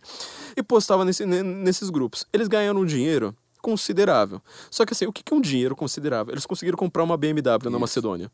Tipo, é um dinheiro que você fala, cara, sério, às vezes você montando um, um site de culinária no Brasil, você ganha 10 vezes mais dinheiro e fala, quem, quem você conhece que acessou o site? Então, minha primeira pergunta que eu faço, isso é capaz de influenciar uma eleição? Não, não é. A América tem 300 milhões de pessoas. Tem um, um número de eleitores muito maiores, provavelmente, do que a população do Brasil, certo? Não tem voto obrigatório. Então já é um outro fator que conta muito para isso. Então, assim, mu muitas vezes você consegue até desagradar alguém. Falar assim, ah, eu não quero votar mais na Hillary. Só que isso não significa que era uma coisa pró-Trump. Era assim, eram notícias bizarras que os próprios caras na, na entrevista estavam falando. Cara, isso aí era desmentido em questão de horas. Uhum. Tipo, não ficava 24 horas. E a gente já estava publicando uma outra notícia bizarra.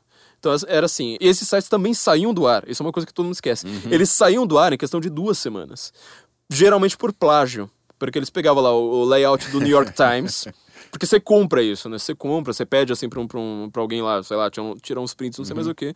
Esses sites eram quase todos saíam do ar por plágio. O cara falava assim, a gente pe pegava, colocava o outro. Pararam até de comprar .com.org da vida, que falaram, nem precisa, você compra lá um ponto .xsk, uhum. não sei mais o que. É, e tá lá. Meu, enfim.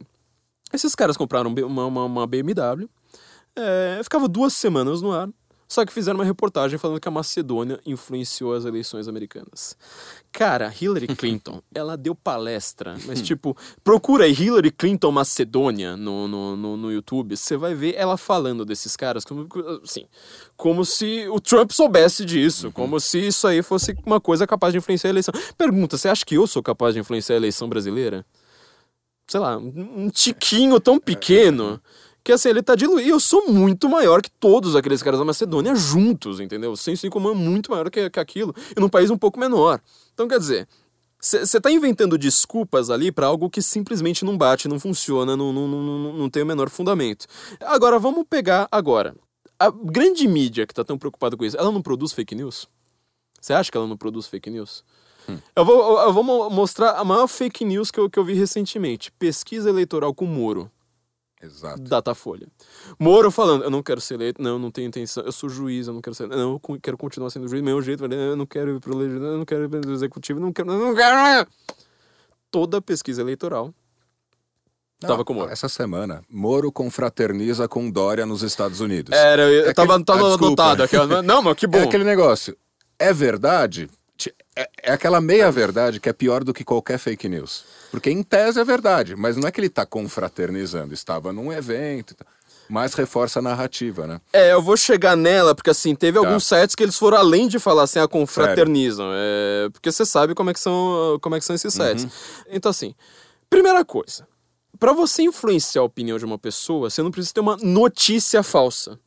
Se às vezes tem um editorial de opinião falso, uhum. completamente errado, como é mais ou menos 99% dos editoriais da, da, da grande mídia, das colunas da Folha, os colunistas da Folha, só tem mentira ali. Uhum. Tem mentira, tem invasor, tem criminoso ali, sabe? Tem gente que, que logo logo é, vai ser presa, tem gente corrupta e é colunista. Lá defendendo, geralmente defendendo o próprio rabo. Então, peraí. Você precisa ter uma notícia falsa. A notícia falsa que mais influencia? Não é. Eu falo assim, olha, eu estudo uma coisa chamada esquematologia. Você sabe o que é isso? Eu não sei. esquematologia foi uma ciência. Ela é medieval, na verdade, mas eu é. acho que quem chamou ela melhor foi o Mário Ferreira dos Santos, filósofo brasileiro. Foi um dos maiores filósofos do mundo. É um cara assim que ele tinha capacidade de discutir com Aristóteles e, e, e Platão sobre o ente, o ser, a essência. Uhum. É, que só ele tinha. Heidegger, esses caras não tinham a menor capacidade. Ele tinha, discutia em grego ainda. Brasileiro aqui. E aí ele fala assim: olha, a esquematologia é o estudo de como as coisas se formam no seu cérebro. Então, por exemplo, na hora que você pensa em gato, você já pensa em felino, pensa em mamífero, é, você já vai colo colocando categorias, você já pensa em quadrúpedes, você já pensa na uhum. cor do gato. Como é que isso vai se formando no seu cérebro? Então, assim, eu te garanto. Tá. Eu entendo um pouquinho disso. Tá bom. Olha, não é notícia. Porque notícia é mais ou menos igual você aprender uma palavra numa língua nova. Você esquece ela muito rápido. Tenta lembrar de todas as notícias que uhum. você viu uh, no dia 3 de abril. Cara, você não lembra, tipo, você vai pegar. Sabe, o deputado foi preso pela Lava Jato. Você não lembra nem quem é o deputado, de que partido, de que estado, você não lembra de merda nenhuma. Isso não fica na memória, isso não, não, não guarda. Notícia é uma coisa é, é, frívola, ela se perde rápido. Agora a narrativa não. E narrativa ela é construída por vários caras, tipo, toda a coluna do Gregório do Vivier, toda segunda-feira vai lá, repete, repete, repete, repete, repete. Isso influencia a eleição. Primeira coisa que eu já digo. Então, assim, essa visão aí tá, tá completamente errada. Quando você vai começar a definir o que é fake news, você vai chegar a alguns problemas muito curiosos. Porque, assim, essas agências, a agência Lupa, agência Aos Fatos. Primeira coisa que a gente tem a dizer, vamos aos fatos. Aos fatos de verdade. Aos fatos sobre aos fatos. É, elas são agências confiáveis. Ninguém perguntou. Parece que assim, sim- simplesmente fala assim: ah, escolhi aqui. Ela é ligada à Folha, ligada à revista Piauí, que é uma revista meio humorística. Quer dizer, é a mesma coisa que você chamar meio Joselito Miller pra analisar. Acho que seria até é melhor, verdade. Eu não tenho a menor dúvida, eu não tenho a menor dúvida. Eu conversei com o Joselito Miller pessoalmente. Cara, é. Tipo, pior que, pior que ele é advogado, que é uma profissão muito Sério? séria. É, ele, é- ele é advogado. cara ele é se- bom, Ele é se bom. defende, né? Ele se defendeu da Manuela, fez a Manuela dev- dever dinheiro pra ele Uhum. da Manuela Dávila. Acho que a primeira coisa que, que a gente deveria fazer é chamar esquerda e direita pra averiguar. Inclusive isentão. Você tem que chamar todo mundo. Claro. Eu acho que uma agência, assim, se eu fosse fazer uma agência de fact-checking, você fala assim, ah, vamos chamar gente de direita e de esquerda. Como eu, eu, eu já pensei, pra você ter uma ideia, quando eu fiz o Guten Morgen, eu pensei em fazer três podcasts juntos, acabou virando só o Guten Morgen, e um deles eu percebi que não daria, porque a minha ideia era chamar sempre alguém de esquerda pra fazer um isso contraponto. seria legal. É, mas Alguém quem? vai vir? Então, Ninguém vem. Exatamente. Eu chamaria o Sakamoto, eu chamaria, sabe, Eliane Brum. Eu, Eu, eu chamaria tô tentando imaginar o Sakamoto vindo fazer um programa com você. Eu, ah, eu tenho uma certa desconfiança de que ele deve ser muito, muito simpático, porque eu tenho muitos amigos em comuns com ele, todo mundo fala bem dele. Mas ele é um maluco. Ah, Mas o cara é um simpático. É Mas ele por- viria? Você acha que ele viria? Não sei, vamos. Sei. Pô, ia ser legal. Façam lobby aí. Façam lobby. aí, gostaria. porque... Posso patrocinar se vocês? Patrocina aí, vambora, vambora. Mas enfim, você tem que chamar a gente de, de direita e esquerda. A gente entrou nos perfis dessa, dessa agência. Uhum. Dessa agência Lupa, agência não sei mais o que, agência Aos Fatos. Aí você vê que tem um monte de agência, é, é sub-agência de uma agência maior, Uhum. eu não sei mais o que. Você vai vendo que tem uma hierarquia ali que eles não estavam contando. É, você já vê que tem alguma coisa estranha. E muita gente acabou entrando no perfil dessas agências, né, pra ver o que é que tava rolando e notaram algumas coisas bem estranhas, pra pra dizer o mínimo. Primeira coisa, é, tinha gente lá é, de direita, tinha gente isentona, tinha gente é, de, de, de visões gerais, assim, vamos dizer. Não, só tinha gente de esquerda. Só tinha gente de esquerda, inclusive aqui é um amigo meu, que ele, ele usou a, a própria, foi o Fábio Moraes, ele usou a própria imagem que eles usam, né, aquela imagem verde. Agora, ontem já tinha milhares de memes com isso daí. É, a informação é Milhares, verdadeira. Ele falou assim: só tem branco na agência Lupa? A Verdadeira. informação é verdadeira. Só Verdadeira. tem branco. é, não sei mais o quê. Mas o problema é que assim, só tem. é, esquerdista radical, mas radical de um jeito bizarro. E as pessoas começaram a reclamar disso, começaram a postar prints das pessoas que trabalham na agência, o que, que elas falavam sobre Bolsonaro, sobre Dilma, sobre Dória, sobre sei lá mais o que, sobre várias pessoas. Aí a agência Lupa foi lá e soltou, né? A Abrage, a Abrage que é a Associação Brasileira de Jornalismo Investigativo. Isso aqui é um tweet da agência Lupa. Na verdade, eu acho que eles passaram o dia inteiro só se defendendo. Acho que eles não, não, não fizeram nenhum fact-check nesse dia. Eles falaram, a Abrage emitiu uma nota de repúdio aos ataques virtuais a agências de checagem de fatos ocorridos nos últimos dias. Olha como eles falam assim com, uma- com garbo, né? Tipo, as agências de checagem de fato. Meu filho, eu sou uma agência Claro. de checagem de fato muito melhor. melhor. do que vocês. Isso é um fato também. Checado, averiguado e tudo mais. É, enfim. A associação é, critica a prática de discurso de ódio, quer dizer, se eu não gosto de alguém me, é, Discurso de ódio, claro. determinando se eu vou ser lido ou não, isso é discurso de ódio. Cara, eu tenho ódio, às vezes, do Felipe aqui, que é meu produtor, quando ele me atrasa, sabe? Quando ele. É um discurso é de um ódio. discurso de ódio, entendeu? Eu tenho ódio na hora que, sei lá. Cara, você vai realmente criminalizar o discurso de ódio? Uhum. Se você quer criminalizar o ódio, significa que você quer obrigar as pessoas a gostarem de você. Uhum. Entendeu? Isso é, é, é basilar. Se você quiser proibir o ódio, você vai ter que virar e falar assim: olha, o Eduardo Cunha acabou de virar presidente, então ame o Eduardo Cunha. Fique de quatro pro Eduardo Cunha, sabe? É, enfim, não dá, não tem, não tem Ah, escapatória. é, as críticas que eu vi ontem, que você está falando em cima da agência Lupo, não era discurso de ódio. Estavam, primeiro, expondo quem eles são, Uhum. as pessoas que compõem a agência tal deles, e criticando e zoando. Mas isso não é crime de é zoeira. Cara, se você não aguenta zoeira. Pô, é zoeira. Se você não aguenta zoeira, você, tá na política, você não aguenta zoeira, É velho. fraquinho, né? Engrossa Cara, o casco um pouco. pô. Desculpa, mas assim, tira a soja da alimentação. Isso. Põe mais proteína, põe mais ferro. Um pouco de cremogema também. É, cremogema é uma boa. Cremogema devia patrocinar, gente. Eu sou a favor. Ela fala assim: a associação critica a prática de discurso de ódio e a imprecis- imprecisão das informações usadas para atacar jornalistas em publicações recentes. Então, quer dizer, você lê esse negócio aqui. Aí você fala assim, cara, eles estão sofrendo ataques. Eles é. aqui estão dizendo que eles, que eles sofreram né, a- a- aos ataques virtuais. Aí eu falo assim, ah, peraí, é ataque virtual. eu Acho. Quando você lê rápido, você fala assim, ah, colocaram bomba né, na, na, na frente de casa, pegaram de porrada. Você fala, ah, não, foi ataque virtual. Então, assim, ameaçaram Um de tweet. bomba, é, ameaçaram de porrada. Aí você fala, eu até fiz um tweet, né, eu falei assim, você lê isso e você sai pensando que. eu acabei- acabou saindo meio errado aqui, né? Saiu saio, mas você sai pensando que invadiram o servidor, ameaçaram Uhum. de porrada na hora da saída, vazaram o nude do Sakamoto a meia bomba. É, não. Postaram prints do que esses próprios Isso, jornalistas é, checadores escreveram. E eles, os caras ficaram com vergonha, falaram: ai meu Deus, eu É, eles mostrar vão falar, e fiz." o contexto, Flávio? Vocês É, não o mostraram o contexto. O contexto é que eles querem é, a Dilma presidente ainda. Claro. Esse é o contexto. Claro. Então, eu vou te falar aqui, ó, só. A, a agência Lupa, ela teve 244 RTs e 582 curtidas. Eu dando um, um RT neles, comentando isso, eu tive 547 RTs, 1796 curtidas. Agora, vamos lá.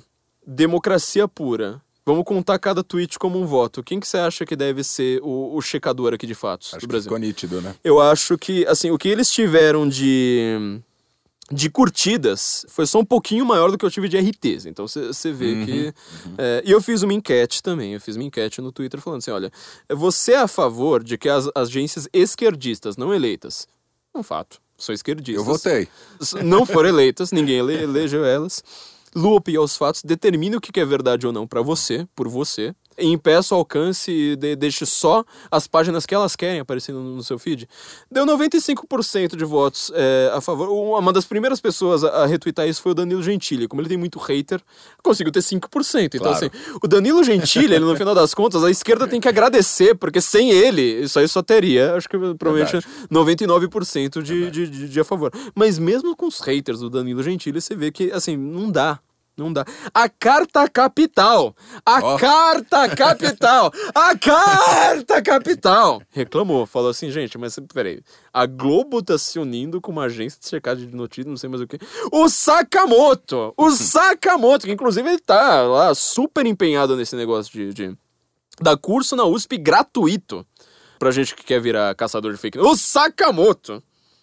Ele falou lá que o Fux, que falou lá, o ministro Fux, né? É, é Luiz Fux, né? Luiz Fux. Luiz Fux. É, Ele falou que uma eleição ganha com fake news, ela pode ser anulada. Quer dizer, em primeiro lugar, você não consegue nem definir o que, que é fake news. definir.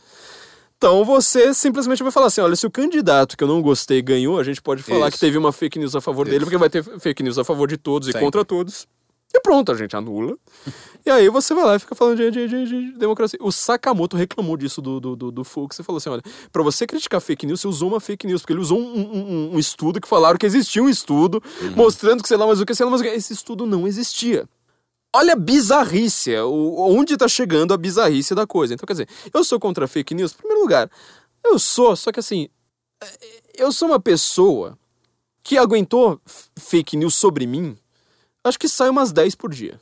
Sai umas 10 por dia. Na hora que eu olho nas minhas mentions, na hora que eu vou vou ver o que que meus haters falam de mim, tem fake news, assim, de hora em hora. De hora em hora tem alguém lá falando. Ah, não, porque você... inclusive gente que levou piada minha a sério. Já teve gente assim com arroba verificada lá no, no, no- no Twitter falando. Não, porque o Flávio ele largou a escola na oitava série, não sei mais o que, porque eu fiz uma piada falando isso. Meu, mas os caras levam a sério, assim, no nível, assim, tipo, não, ele largou a escola. Aí você vê os comentários, tem gente me defendendo, falando assim, não, mas é porque ele fez supletivo, não sei, mas eu, assim, eu tô falando sério. Então, Sério. assim, é, é- é a tia do WhatsApp. É sempre a Isso. tia do WhatsApp. O que, que essa agência tá querendo fazer é tratar o leitor e o eleitor como retardado. Ela fala, ô, ô, cara, você é um mongo, eu sou um especialista, eu sou um gênio, eu sou uma pessoa linda, maravilhosa, super inteligente. Eu sei o que é verdade revelada no Sinai, porque eu estava lá, eu verifiquei. eu estava lá com fact-check, eu tirei uma foto de Moisés lá recebendo as tábuas da lei, do próprio Jeová. Eu posso te dizer o que é verdade. Você sozinho definir o que é verdade ou não, você não pode. Então eles contrataram duas agências que só tem gente de esquerda. Segundo ponto, elas falam assim, acho que foi a Lupa disse que é a agência mais antiga do Brasil é, de checagem de fatos. Uhum. A agência mais antiga do Brasil de checagem de fatos, ela foi fundada, acho que há menos de cinco anos. Isso. Então você vê. Parece que é um mercado assim Nossa, super maduro, né? Cara, mas concorrência? Não, não, não, não, não, não. O que eles querem é que eles simplesmente perceberam, falam assim, caramba, o mundo tá elegendo gente que a gente não gosta. O que, que nós vamos fazer sobre isso? Nós vamos falar que é tudo fake news. A maior fake news do Brasil, ela não foi feita pelas redes sociais a maior fake news do Brasil, ela foi feita, agora eu não lembro se foi a eleição do Alckmin ou do Serra, que eu, hoje eu, assim, eu meio que agradeço. Eu acho que eu, eu preferi assim, quebrar o Brasil. O único problema foi a criminalidade, né? Mas de uhum. resto, assim, foi bom quebrar o Brasil, a gente ficar pobre, não sei mais o quê. Uhum. Pro bra brasileiro falar assim: olha, ferrou tanto que agora eu nunca mais quero ver petista pintado de ouro. É é, eu, eu, tenho uma série. Eu Verdade. agradeço hoje um pouco por, por, isso. Mas foi contra o Alckmin, foi contra o Serra, não lembro qual das duas que os petistas ligaram pra gente cadastrada no Bolsa Família. Eu lembro disso. E falaram que se o outro cara é, fosse eleito, o benefício iria acabar. E por SMS também, eu lembro. Por SMS. Uhum. É, teve print, mostrando, uhum. a gente teve é, tipo, foto, aliás, uhum. não era nem print, uhum. né? tirar foto do, do, do, celular e tudo uhum. mais. Essa denúncia foi verdadeira. Sim. É, saiu, acho que na Veja, se eu não me engano, é, na época. Não deu nada. Nada. Não deu nada. Então, assim, o PT, ele conta com dois tipos de voto. A esquerda, na verdade, ela conta sempre com dois tipos de voto. O voto ideológico de universitário maconheiro retardado, uhum que o universitário maconheiro retardado ideológico, ele sempre vai votar na pior opção possível, é, sem ter a menor noção. É tipo o que o cara pensa do Obama. Ah, porque o Obama é estadista. Por quê? Isso. O cara não sabe sobre Benghazi, o cara não sabe sobre o escândalo do, do, uhum. da perseguição do IRS, do, do, do, imposto de renda americano, uhum. só contra conservador. Isso. Ele não sabe sobre Benghazi, só nós escrevemos praticamente um texto recente no, no, no, Brasil sobre o que foi Benghazi, quando a Hillary Clinton deixou quatro americanos para morrer e falar, ah, dane-se. Aliás, tem um filme bem legal. É, 13 horas. Isso, é legal. Que é o único filme do Michael Bay que eu falei, ah, meu Deus bom, do céu. Esse foi bom. E se você ler o livro 13 horas, é. É, eu li inteiro, inclusive eu tava, eu tava nos Estados Unidos quando eu li, e ele é idêntico ao filme. Tá. Então, assim, o cara que, que conhece a história, uhum. ele é uhum. idêntico. Eu nunca vi um filme tão fiel as falas, os palavrões que estão no livro é o mesmo. Que legal. O cara pegou assim exatamente do, do, do, mesmo jeito. Na hora que você vai lá falar assim: olha, o Trump foi eleito, os caras vão falar, é fake news. Fala assim, mas você já ouviu falar de Benghazi? Uhum. Tipo, o americano ele é muito ligado às forças armadas do país dele, porque o país dele é atacado, não é igual o Brasil que tá isolado do mundo, sabe? Faz divina, divisa com a Argentina, que nunca vai atacar a gente a não ser no futebol, e perde ainda uhum. por cima, então a gente não, não, precisa ter forças armadas fortes e você vai lá critica militares por causa da ditadura militar. Sim. Não, lá, tipo, os caras falam assim, nós somos protetores da liberdade. Se não tiver a gente, vai vir islâmico aqui, vai transformar uhum. isso aqui em Sharia, uhum. vai todo mundo ter que, sabe, ser chicoteado, não vai ter mais biquíni em Los Angeles, não sei mais o que. Os caras adoram adoram as Forças Armadas. Você acha que o americano vê uma mulher que deixou quatro americanos para morrer simplesmente para melhorar a imagem do Obama na reeleição? Você acha que ele vai votar na Hillary Clinton? Sinto muito. Só que você precisa saber disso. O problema não é são só fake news, são hidden news. Uhum. São notícias que você esconde. É o que você escolhe noticiar. O Adorno, eu vou citar aqui um cara da escola de Frankfurt, um dos criadores do politicamente correto, o cara que todo mundo de, de letras é, adora ler e estudar. Ele mesmo fala: Cara, não existe imparcialidade nem, nem em poema. Se você, eu não lembro, eu, geralmente eu, eu, acho que sou eu que dou esse exemplo, mas eu tenho quase certeza assim que eu peguei alguma coisa dele. Imagina que eu, que eu escrevo um poema falando: A rosa floresceu na roseira. Só que esse poema foi escrito em Berlim em 1945. Uhum. Você entendeu que é, claro. o fato de eu escolher falar de uma rosa na roseira, eu tô uhum. escondendo uma realidade do meu leitor? Você tem que ter aquela coisa do Ortega Gasset, né? Você, eu sou eu e a minha circunstância. Uhum. Eu tenho que partir da, da, da minha realidade. É, inclusive para você fazer a ficção mais doida, né? Tipo, todo mundo faz, faz análise sobre como Tolkien, para escrever O Senhor dos Anéis, uhum. ele tem a influência ali da Primeira Guerra, da Segunda Guerra. Aquilo ali tá na obra dele. Você, percebe que ele tá preocupado com a questão da guerra. Pode ser uma guerra fictícia ali com elfos, mas a ideia de guerra está ali. Existe até na ficção mais fictícia de todas. Então, assim, não existe essa imparcialidade pura. Não existe essa, essa imparcialidade total. O que você escolhe analisar é o que vai ser determinante. As agências de fact-checking nos Estados Unidos, o Andrew Cleveland fala disso bastante no podcast dele, no Daily Wire também, elas só analisam a direita. Só analisam a direita. Tem notícia falsa do New York Times todo santo dia. Todo santo dia. Aquilo ali não é analisado. Ontem, eu tô gravando aqui, provavelmente meus ouvintes vão só ouvir na, na, na- semana que vem. Mas eu tô, ouvindo, eu tô gravando aqui no dia 18 de maio de 2018. No dia 17 de maio, ontem, aconteceu. É dos imigrantes que você vai falar? Ah, óbvio, mas puta merda! Essa foi- Como, olha, é, isso aqui foi muito tenso. O que aconteceu? Tem uma gangue, é meio mexicana. É hondurenho, não é? Não, é El uma- Salvador. É El El Salvador, é verdade. Salvadorenho. É, eles entram pela, pela fronteira com o México, com, com os coiotes lá, quem ouve bruxeria sabe disso, né? Ouve lá com os co- eles entram através dos coiotes. E eles acabam caindo num limbo. Por causa do seguinte, eles podem tacar o terror de uma maneira brutal, bizarra, e eles fazem rituais satânicos, é umas coisas. É coisa pesada, assim, é aquela coisa que você só vê nos Estados Unidos. É raríssimo acontecer no Brasil, acontece lá no Nordeste, você fica assim chocado num dia e esquece no dia seguinte, né? Tipo, ah, torturar uma criança, não sei mais o quê. Chama, eu tô pronunciando em inglês, não é? você que fala espanhol, você que me, me pronuncia MR13 em espanhol, É, é né? MR13, é 13 também, né? É. E eles acabavam sempre sendo deportados. Só que o Obama, o grande estadista que o mundo perdeu, ele foi lá dando amnesty. É, é, não sei nem como, como que se fala. Isso não é Anistia, anestia. né? Não é Ah, anistia? Anistia, anistia. Tô pensando em anestesia. ele criou uma burocracia, na verdade, para facilitar o trabalho de você dar anistia. O que acontecia? Esses caras acabavam entrando num limbo jurídico. Eles cometiam crimes brutais.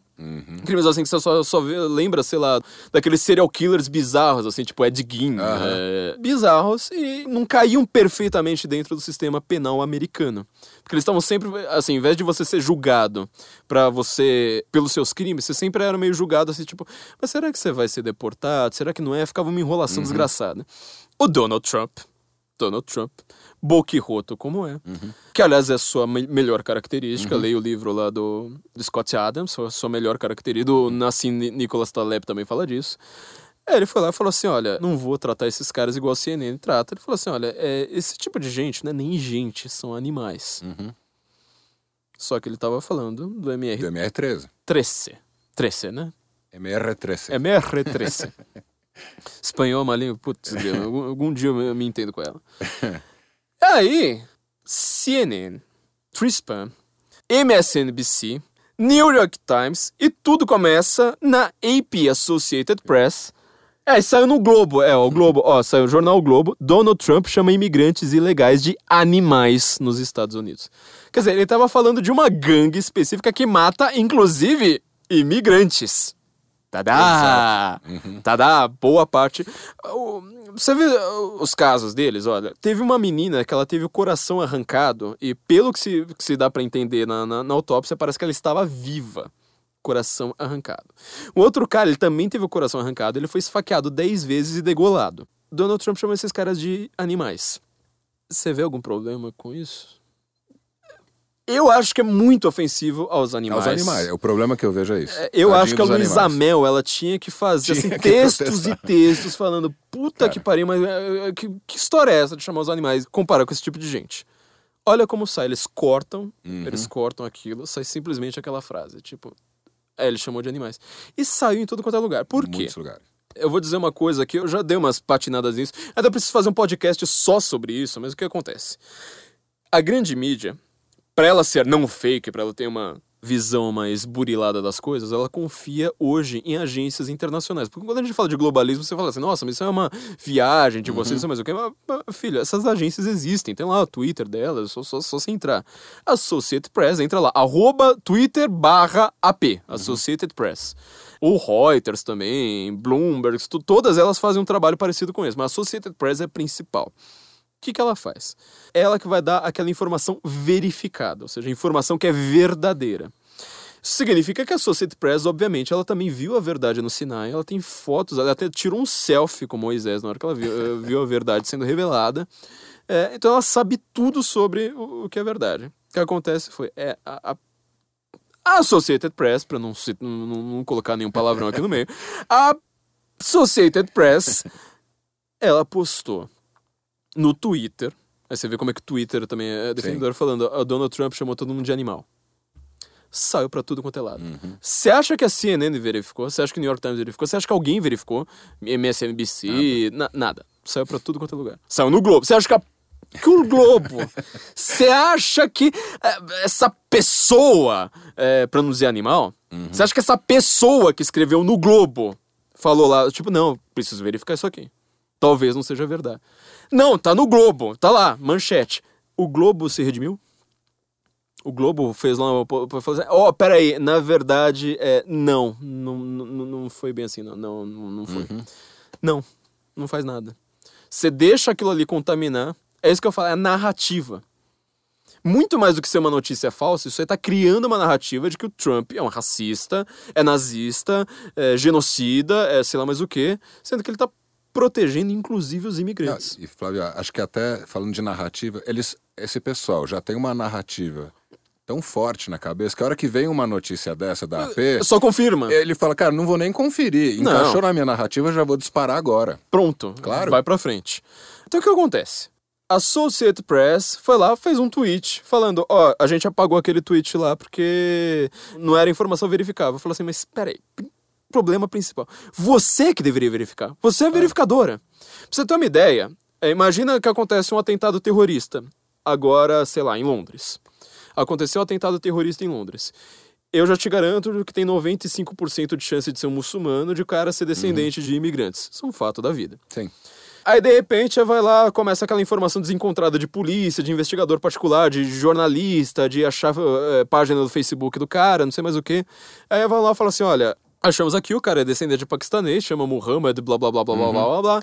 E o cara, ele falou que ele iria fazer um atentado exatamente desse jeito, tal, tal, tal, tal, tal, tal. Você sabe tudo, você já sabe tudo. O cara falou lá que foi rejeitado por uma menininha e resolveu matar todo mundo que, que é infiel e tal. Enquanto não sair na Associated Press, você pode ter todas as informações, inclusive da Scotland Yard, não vai ser publicada. Você vai ver lá Leilani Neubar na, na, na, na Globo News falando: não temos ainda informação sobre o terrorista. Não temos ainda. Mesmo que a polícia já saiba, mesmo que é, Deus tenha aparecido assim, tipo, falando assim: ó, é, é aquele ali, ó, viu? Aquele ali, volta para as nuvens. Não vai acontecer nada. Vai só pela Associated Press. E a Associated Press comete esse, esse tipo de erro.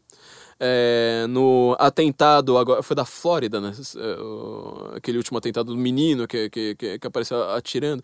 Eu fiz um texto no Senso em Comum. Da escola ou do... Da escola. Da escola. Da Uhum. escola. Foi Flórida, né? Acho que Foi Flórida. É, foi, foi.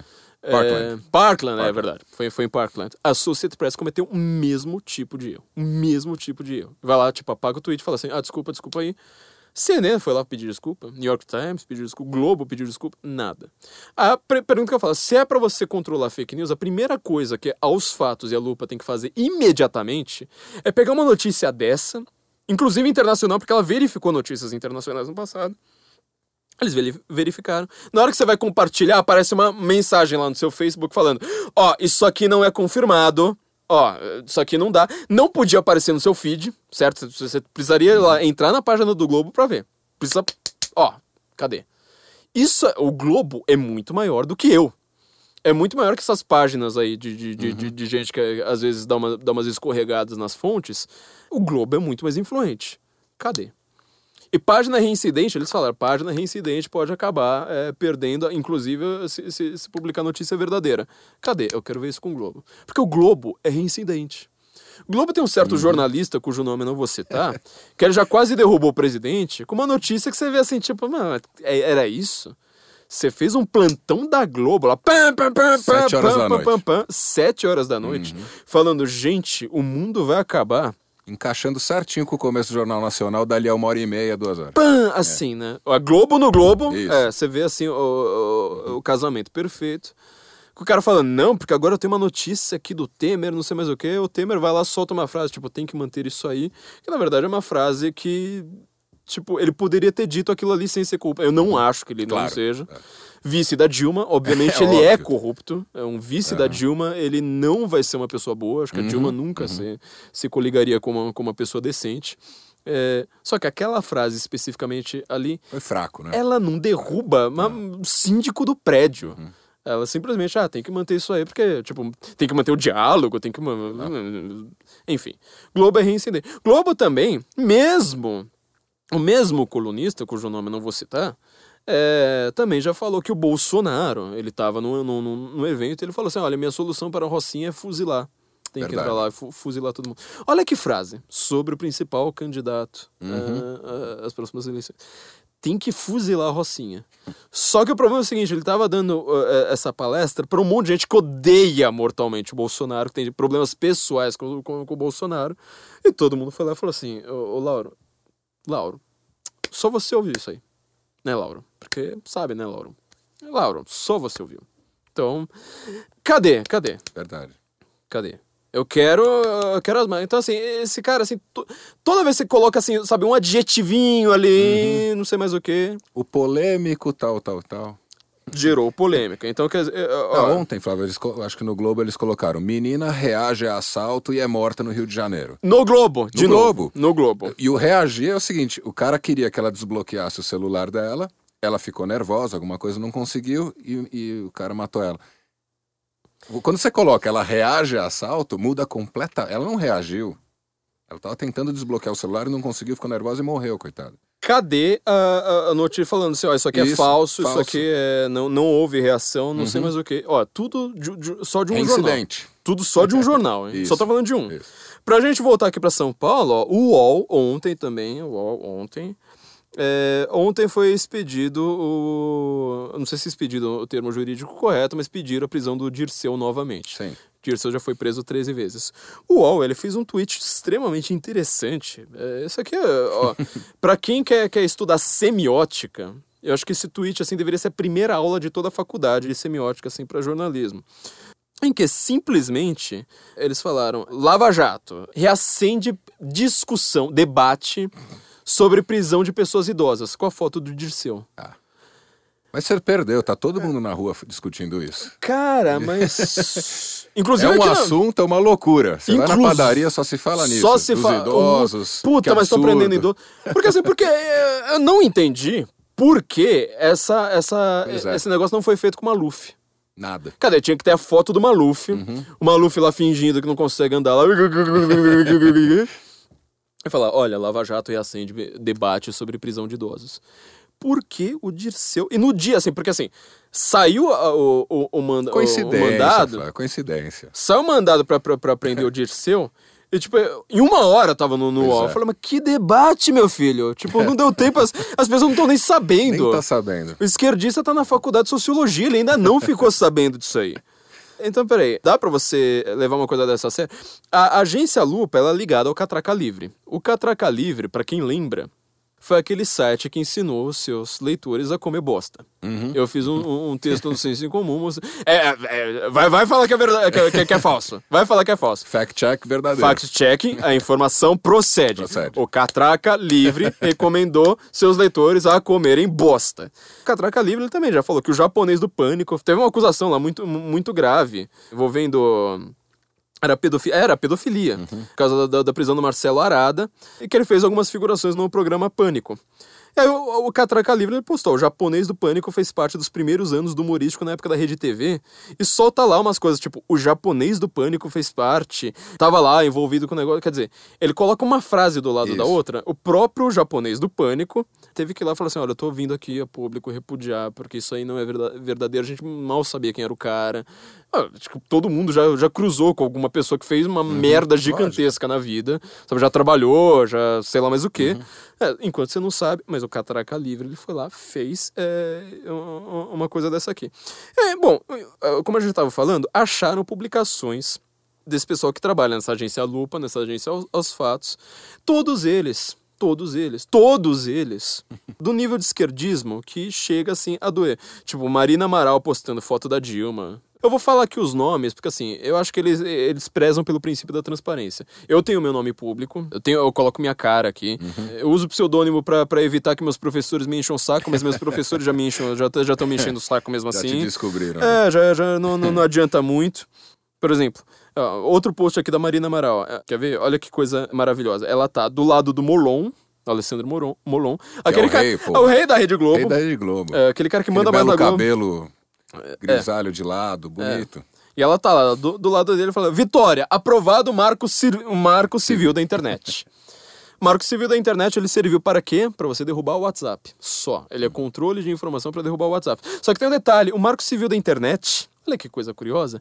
Ele fala que a internet tem que ser é, obrigatório que a internet tenha é, informação circulando livremente, de maneira imparcial. O Marco Civil da Internet impede o que você está fazendo, minha filha. É, tipo, ah, na, na verdade, esse post aqui é de Yuri, Yuri Soares. Também, é todo mundo dessas agências. Eles todos foram trancando o perfil, um após o outro. Tá. Então, todos eles de perfil trancado. Marina Silva aqui de novo, ó. é, post da, da, da Dilma abraçada com Obama. Ela só postou elegância.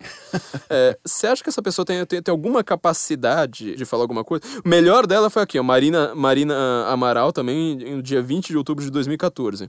Projeções das eleições de 2014 no Brasil. Dilma com 52%, Aécio com 48%. Datafolha, ela falou assim: ok, assumo, é provocação. E cedo demais para comemorar. Mas talvez seja uma tendência, não? Agora, hashtag. Porque uma, uma É. coisa você pode até. Tudo bem, né? Eu só acho que você não, você não pode ter, falar uma coisa não. dessas. Não. eu acho que você não pode fazer uma coisa dessas e depois querer trabalhar com fact-checking. Você Isso, pode postar isso exatamente. numa boa. Exatamente. Como eu falo coisas aqui que eu acho que eu não sou uma pessoa capacitada para fazer fact-checking. Eu não sou uma pessoa capacitada para ser juiz no país, por exemplo. Uhum. Eu não sou. Porque eu sou uma pessoa pública, eu coloco demais minha opinião, eu, eu torço, eu falo para as pessoas, ó, eu acho melhor você votar nesse cara do que naquele. Um juiz não pode. Claro. Maior parte dos meus amigos juízes não tem rede social. Eles evitam fazer piadinha em festa de aniversário infantil. Que é tipo, olha, tem que falar baixinho, não sei mais o quê. Ela vai lá, posta isso e ainda com a, com a hashtag Os coxinhas piram. Você acha que essa pessoa aqui ela tá Imparcial, interessada cara. em verdade ou você acha que ela tá interessada, enfim. Ó, agência Lupa, de novo. ó, Isso É a só- agência mais antiga do Brasil. ah, a tá agência mais respeitando. antiga do Brasil. Acho que ela é de 2014, se não me engano. Isso ela é de É a mais 2014. tradicional e mais respeitada, mais antiga. Sabe aquelas pizzarias que você vai assim, desde. Então, é, Desde 2014. desde Super 2014. tradicional. Super. Agência Lupa. Postou aqui, ó. Perfil do TRF4 no Twitter curte chantagem do general Vilas Boas ao STF. A informação foi divulgada pelo site Diário do Centro do Mundo. Confira, hein? Tem o link. Aí tá aqui, a informação é verdadeira. Como assim curtiu chantagem? O general Vilas Boas fez alguma chantagem? Pois é. Você vê, com uma palavra, você É uma troca. palavrinha, muda tudo. Você troca tudo. Então, assim, em primeiro lugar, você vai ter que estudar alguns efeitos que você nunca vai estudar numa faculdade, nem muito menos de jornalismo, que é estudar retórica. Estudar retórica latina, assim, sabe? O que é, que é pegar retórica medieval, o que, que aqueles caras fa- fa- colocar lá, figuras aristotélicas, o que, que é a posição da palavra, qual que é a posição do, do sujeito em relação a ele mesmo, é, qual que é o efeito que aquilo ali causa na psicologia, aquilo ali é positivo, é negativo, tem um dentro, tem um fora. Ó, eu tenho um curso que eu dou uns primeiros passos é, em relação a isso, que é o curso do Instituto Borborema. Eu recomendo muito que todo mundo faça esse curso, porque assim, quem não faz letras não sabe o que é linguística. É um fato da vida. Linguística é uma ciência muito complicada porque ela, ela foi criada já num ambiente é, extremamente ideológico e ela foi usada de uma maneira ainda mais ideológica do que ela nasceu, essa linguística moderna, sobretudo. Linguística que muita gente chama de estrutural. É curioso que o Noam Chomsky, que é o maior é, linguista influente politicamente do mundo, ele não é dessa, dessa área da linguística. Mas o que acontece? Você, com os estudos sobre língua, você vai começar a perceber, por exemplo, que algumas dessas palavras, a forma como você manipula, ela nunca é descarada. Uma fake news, ela é descarada. Você entra no site lá, Acorda Brasil, tipo, Lula pode ser preso a, a qualquer momento, você olhava e falava assim, tá, mas isso aqui é descarado. Qual que foi a notícia lá da Marielle Franco? Eu, aliás, eu postei uma notícia da polícia, da polícia, falando, olha, o carro, ele foi... Que, que acharam, né, o carro usado pelos assassinos, não o carro da Marielle, usado pelos assassinos, ele tinha sido usado por um traficante. Foi uma informação da polícia. Eu pu- fui lá, divulguei. Qual que era a minha fonte? O Globo. O Globo. A polícia foi lá, descartou a hipótese, só que olha, olha como a coisa é, é- tem, uma- tem uma sutileza aí que você precisa ser meio policial ou do direito para entender. A polícia foi lá, achou o carro em Belo Horizonte, ou sei lá, em Minas Gerais, e não encontrou, não encontrou indícios o su- suficiente. Isso significa que o carro não é de um traficante? Significa que você não tem uma prova cabal. Você não tem lá, tipo, ó, tá aqui o, o registro do carro. Mas ela falou assim: não vou mais trabalhar nessa linha de investigação porque ela é inútil, ela não serve mais para mim. Talvez tenha sido de um traficante, você também pode comprar um carro de um traficante, Ah. também não faz lá muita diferença, etc. Só que já saiu no Globo, já de uma forma falando: o carro não foi usado, o carro não era de traficante. Não era, não era. Eu repeti de novo, eu falei assim: já, já que eu repeti o Globo uma vez, eu repeti de novo com o mesmo estardalhaço do Globo, falando: ó, não foi, não foi, não foi, não foi. É, se eu precisar repetir mais uma terceira vez, corrigindo, eu falo assim, "Ah, então, veja aí com a fonte. Só que você vê, ele não sabe exatamente o que é prova, o que é indício, o que é suspeita. Ele, ele coloca a, a conclusão que ele quiser. De uma maneira bizarra. Então, assim, fake news, elas são feitas de uma maneira completamente recortada da realidade. Você, você recorta aquilo ali que vai favorecer a sua narrativa. Eu acho que o, o principal, assim, acho que. Uh, preciso chamar depois o, o Beni Barbosa aqui de novo para isso. Foi um fact-checking deles. Acho que o Flávio Rocha, candidato lá do PRB, ele falou que o Estatuto do Desarmamento trouxe consequências péssimas e não deu certo. É, Essas foram as frases do, do, do Flávio Rocha. Primeiro lugar, eles vão lá, falaram que não é verdadeiro. Assim, O Lupa falou que não é verdadeira? é a, eu acho que é a lupa. Tá. Eu tô tentando ler aqui, Uma mas... dessas. É, tem um policial, ou tem um, um policial não, tem é, foi agência pública, na verdade, Tá. que é tipo uma das su- Tá. subdivisões ali. Tem um, um palhaço, aliás, um palhaço assim, todo blá, falando falso, é falso. Olha só assim, desde que foi promulgado em 2003, o índice de homicídios no Brasil caiu em pelo menos cinco ocasiões, segundo os dados do Atlas da Violência 2017. Você encontrou algum problema aqui? Desde que foi promulgado em 2003, o índice de homicídios no Brasil caiu em pelo menos cinco ocasiões. É. Eu não sou uma pessoa de exatas, mas pelo que eu entendi, de 2018 para 2013, se ele caiu em pelo menos cinco ocasiões, significa que ele aumentou em nove. Sem dúvida. Como você vai falar que isso aqui é falso, sendo que assim, você pode falar assim, é verdadeiro, Pois sim, é. aumentou em nove. Pô, é. e sem contar, é, a única área da, da- da- da- Eu tô brincando aqui, mas a única área da, é, da- das exatas que eu estudei, inclusive na faculdade, foi bioestatística. Eu sou bom com estatística, porque é, a única questão que eu acertava no vestibular era sempre a de estatística. E a triângulo 345. Era, era única, são as duas únicas. O resto eu errava tudo de matemática, eu sou uma desgraça, nunca entraria em medicina e direito por causa disso. Mas olha só. Quando você fala assim, ah, diminuiu em relação ao ano anterior cinco vezes. O problema é o Ok. seguinte: se o ano anterior ele aumentou 10 vezes em relação ao, ao- ao começo do período, você não tá tendo diminuição nenhuma, meu filho. Você tá tendo uma diminuição em relação ao ano anterior. Porque, por exemplo, um ano matam 30 mil pessoas. No segundo ano matam 50 mil. No terceiro ano matam 49. Você fala, tá vendo? ó, Diminuiu. Foi um sucesso. Fact Fala assim, check verdadeiro, porque não check deixa de ser verdadeiro. verdade. Caiu cinco vezes, claro. caiu cinco vezes. Fala assim. Quando a- a- alguém foi lá colocou um gráfico do É, crescimento. o gráfico de serra, aquele gráfico tradicional. Só que o problema é o seguinte: ele não serra, ele é, É uma quase. tendência. É, É um Everest. É um Everest. é um Everest. Ele não é a Serra de Santos, ele é o Everest, porque ele, ele é. tão inclinado que assim, você vê o gráfico quase, vi- Uhum. Eh, quase verticalmente. Fala assim: Isso.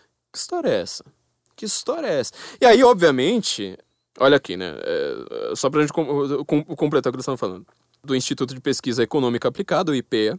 E entre 2014 e 2015, o último ano que o Atlas abrange, a queda foi de 2,3%. 2,3%. Desde que começou o estatuto, você tinha uma média de mortes no Brasil, assim, ma- mais ou menos na casa dos 40 mil. Hoje você está em 60. Quase 70, na verdade. E isso só contando assim, aqueles crimes são averiguados, não sei mais o quê, o que, que é desaparecido. Olha, é, é o caos, é o caos. É, aí, olha só, isso aqui pra mim é, é o definidor. Além disso, há estudos e relatórios confiáveis cujos dados sugerem que as campanhas de desarmamento tiveram resultados positivos. A afirmação de Flávio Rocha é falsa. Há estudos e relatórios confiáveis. Lembra que a gente estava falando sobre Aham. acadêmico? No, no episódio que eu fiz sobre aquecimento global, na verdade eu não estava nem querendo falar de aquecimento global, estava querendo falar de pensamento de gente que, que acredita em paper. Leitor de paper, olha, eu não sou uma pessoa que defende o nazismo. Mas eu acho que se o o Hitler tivesse mandado só leitor de paper para os campos de concentração, o nazismo teria uma visão hoje muito mais positiva. Exato. Porque leitor de paper, ele é o cara mais tapado que eu já vi na vida, é um cara que se acha um cientista. porque ele lê paper. Então, assim, como assim, estudos confiáveis? Estudos confiáveis, tipo, eu confio.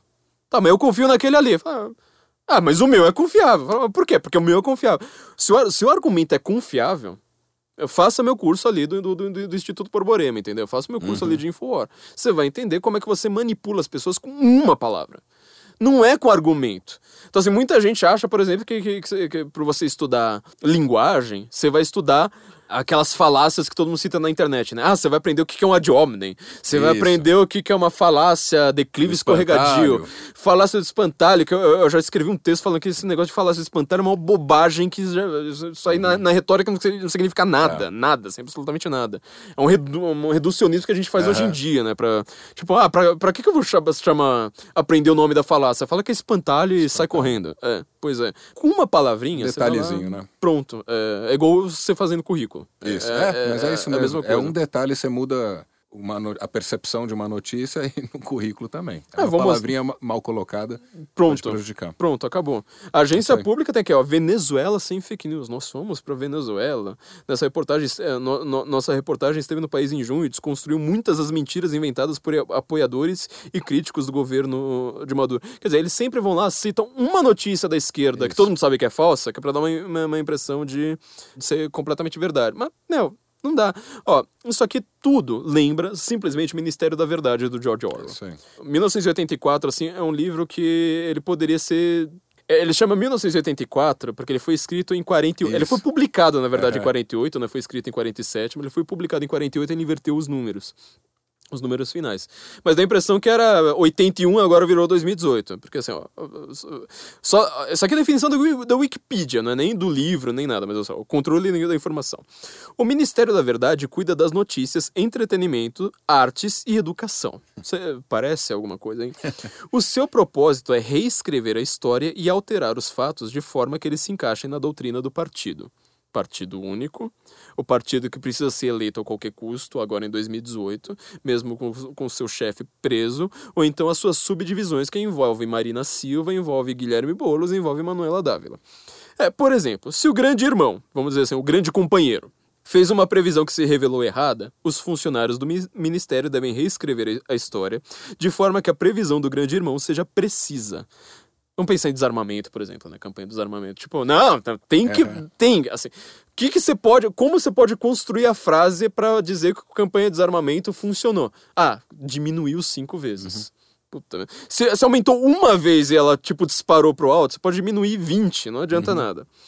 É, dentro da novela, Orwell discute qual é a razão para a existência desse ministério.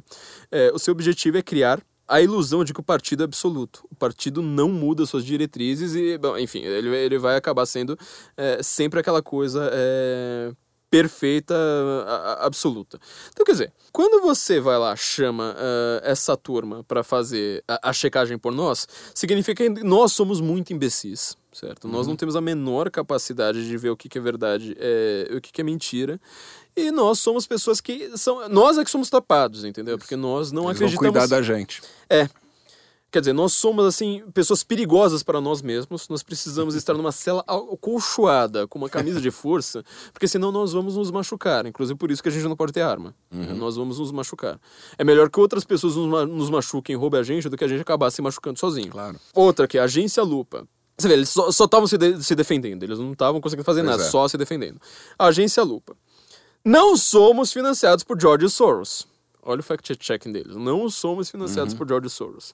Temos apenas quatro fontes de receita. Venda de reportagens barra checagens para outros meios de comunicação. Cursos e palestras sobre fact-checking. Aqui já entra no problema, né? Quem é que dá esses cursos? Eu acabei de citar um nome ali para trás. É, então, ele é de uma agência. Ele tem uma, uma- Não sei se é uma agência que chama, mas uma empresa, sei lá que, que raio que é.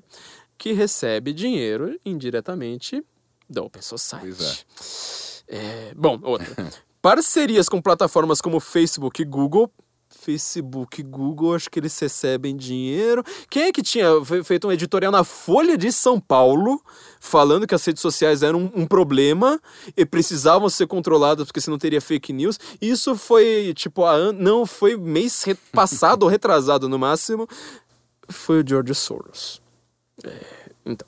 E o investimento da editora Alvinegra. É o Justiceiro Sujo. Esse é um perfil que todo mundo tem que seguir, no Twitter, Justiceiro Sujo. Que ele fica percebendo assim, É. os.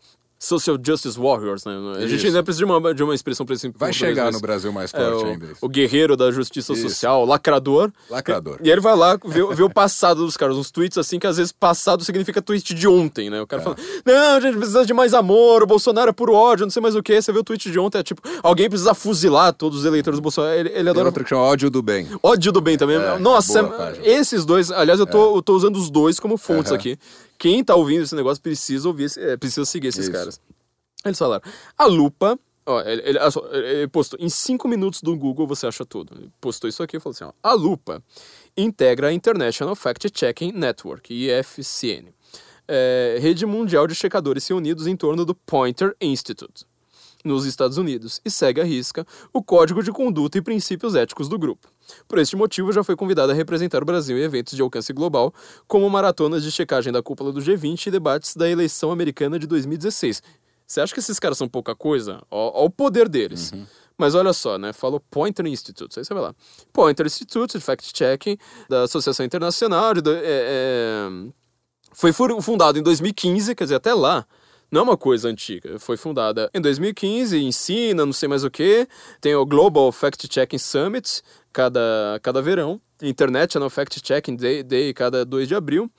Escreveu um código de princípios, eu tô lendo em inglês, por isso que eu tô, tô fazendo umas pausas aqui, né? Os principais aderentes precisam demonstrar seus, suas capacidades, não sei mais o que.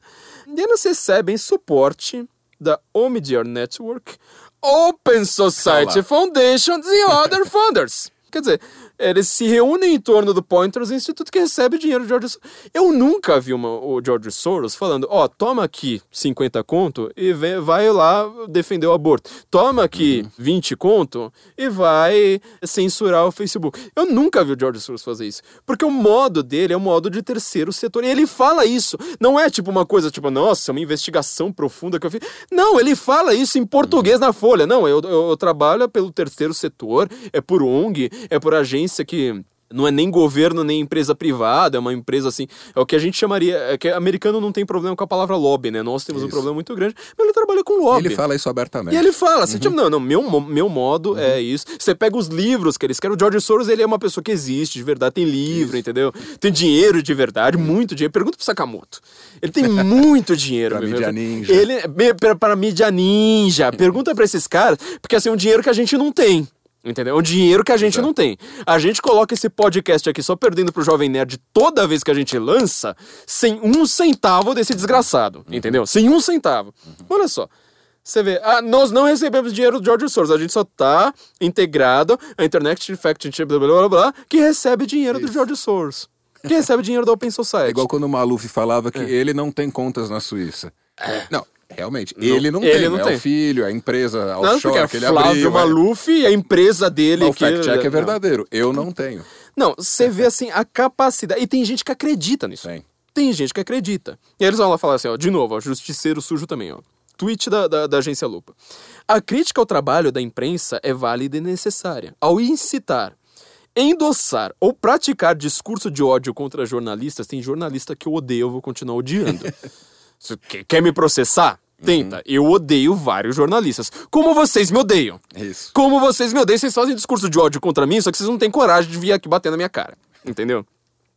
Porém, aqueles que reprovam as iniciativas de checagem promovem exatamente o que dizem combater: o impedimento à livre circulação de informações. Meu, eu tô pedindo livre circulação de informações, inclusive desses desgraçados que me xingam. Eu tô pedindo. E os caras aqui falando: não. Se você fala, ah, mas eu não gosto de, de, de você, você tá errado. Aí aqui ele só colocou o print, né? Chico Marés, jornalista, repórter da agência Lupa, ex-Gazeta do Povo, Pop, etc. 488 seguidores, quer dizer, eu tenho 70 e poucos mil, sei lá quanto que eu, qu- quanto que eu tenho. Você acha que quem, assim, é mais gabaritado, né? Eu não, eu não gosto disso, porque senão a gente vai ter que falar assim, ah, vai ter que ser William Bonner. Isso. Só que assim, você vê que a gente que não tem, não faz sucesso. Trancou o perfil. Pauline Mendel, marketing digital na agência Lupa, qu- 397 seguidores. Trancou o perfil. É, Cristina Tardag, Tardagla, é, diretora da Lupa, primeira agência de fact-checking do Brasil, autora do livro A Arte do Descaso, da Intrínseca. 1.213 seguidores. Trancou o perfil. Rafael Capa, Kevin Arnold com síndrome de Seth Cohen, repórter da agência Lupa e professor de história, 215 seguidores. Trancou o perfil. É, mas é, não era eles que acabaram de falar livre circulação de informações? Eles acabaram de falar, ah, todo mundo vai lá, tranca o perfil. De novo, Agência Lupa. Olha só, não para, não para. Agência Lupa. Ao passar por esse longo processo de auditoria, a Lupa mostra avaliadores independentes que checam informações oriundas de todos os lados do espectro político e que não está nem a favor nem contra ninguém. Tá escrito errado, nem a favor. É, eu também escrevi errado é, é, aí para trás. É, avaliadores independentes. Eu sou um avaliador independente, viu, Lupa? Aí, olha só, Pauline Mendel, o que, que ela escreve? Essa que tava com o perfil bloqueado. Jair Bolsonaro é nojento. Quem votou nesse homem, meu Deus? Homofóbico, racista, sem educação. Não cabe nesses caracteres. O ó, 12 de maio de 2011, 1 hora e 45 da tarde. É, vamos lá. Jair Bolsonaro é nojento. É, é um fact-checking. Você pode considerar ele nojento, é uma, uma opinião É sua. subjetivo. Se eu te falar fisicamente, eu vou te falar que quem cospe nele é um pouquinho mais Sim, nojento. sim. Uhum. No mínimo já, já fica aqui mais, mais claro. Quem votou nesse homem, meu Deus, muita gente. Ele é o mais votado, foi, foi bastante Uhum. gente. Homofóbico, como assim homofóbico? Você tem alguma declaração de Jair Bolsonaro falando, ó, sou contra gay?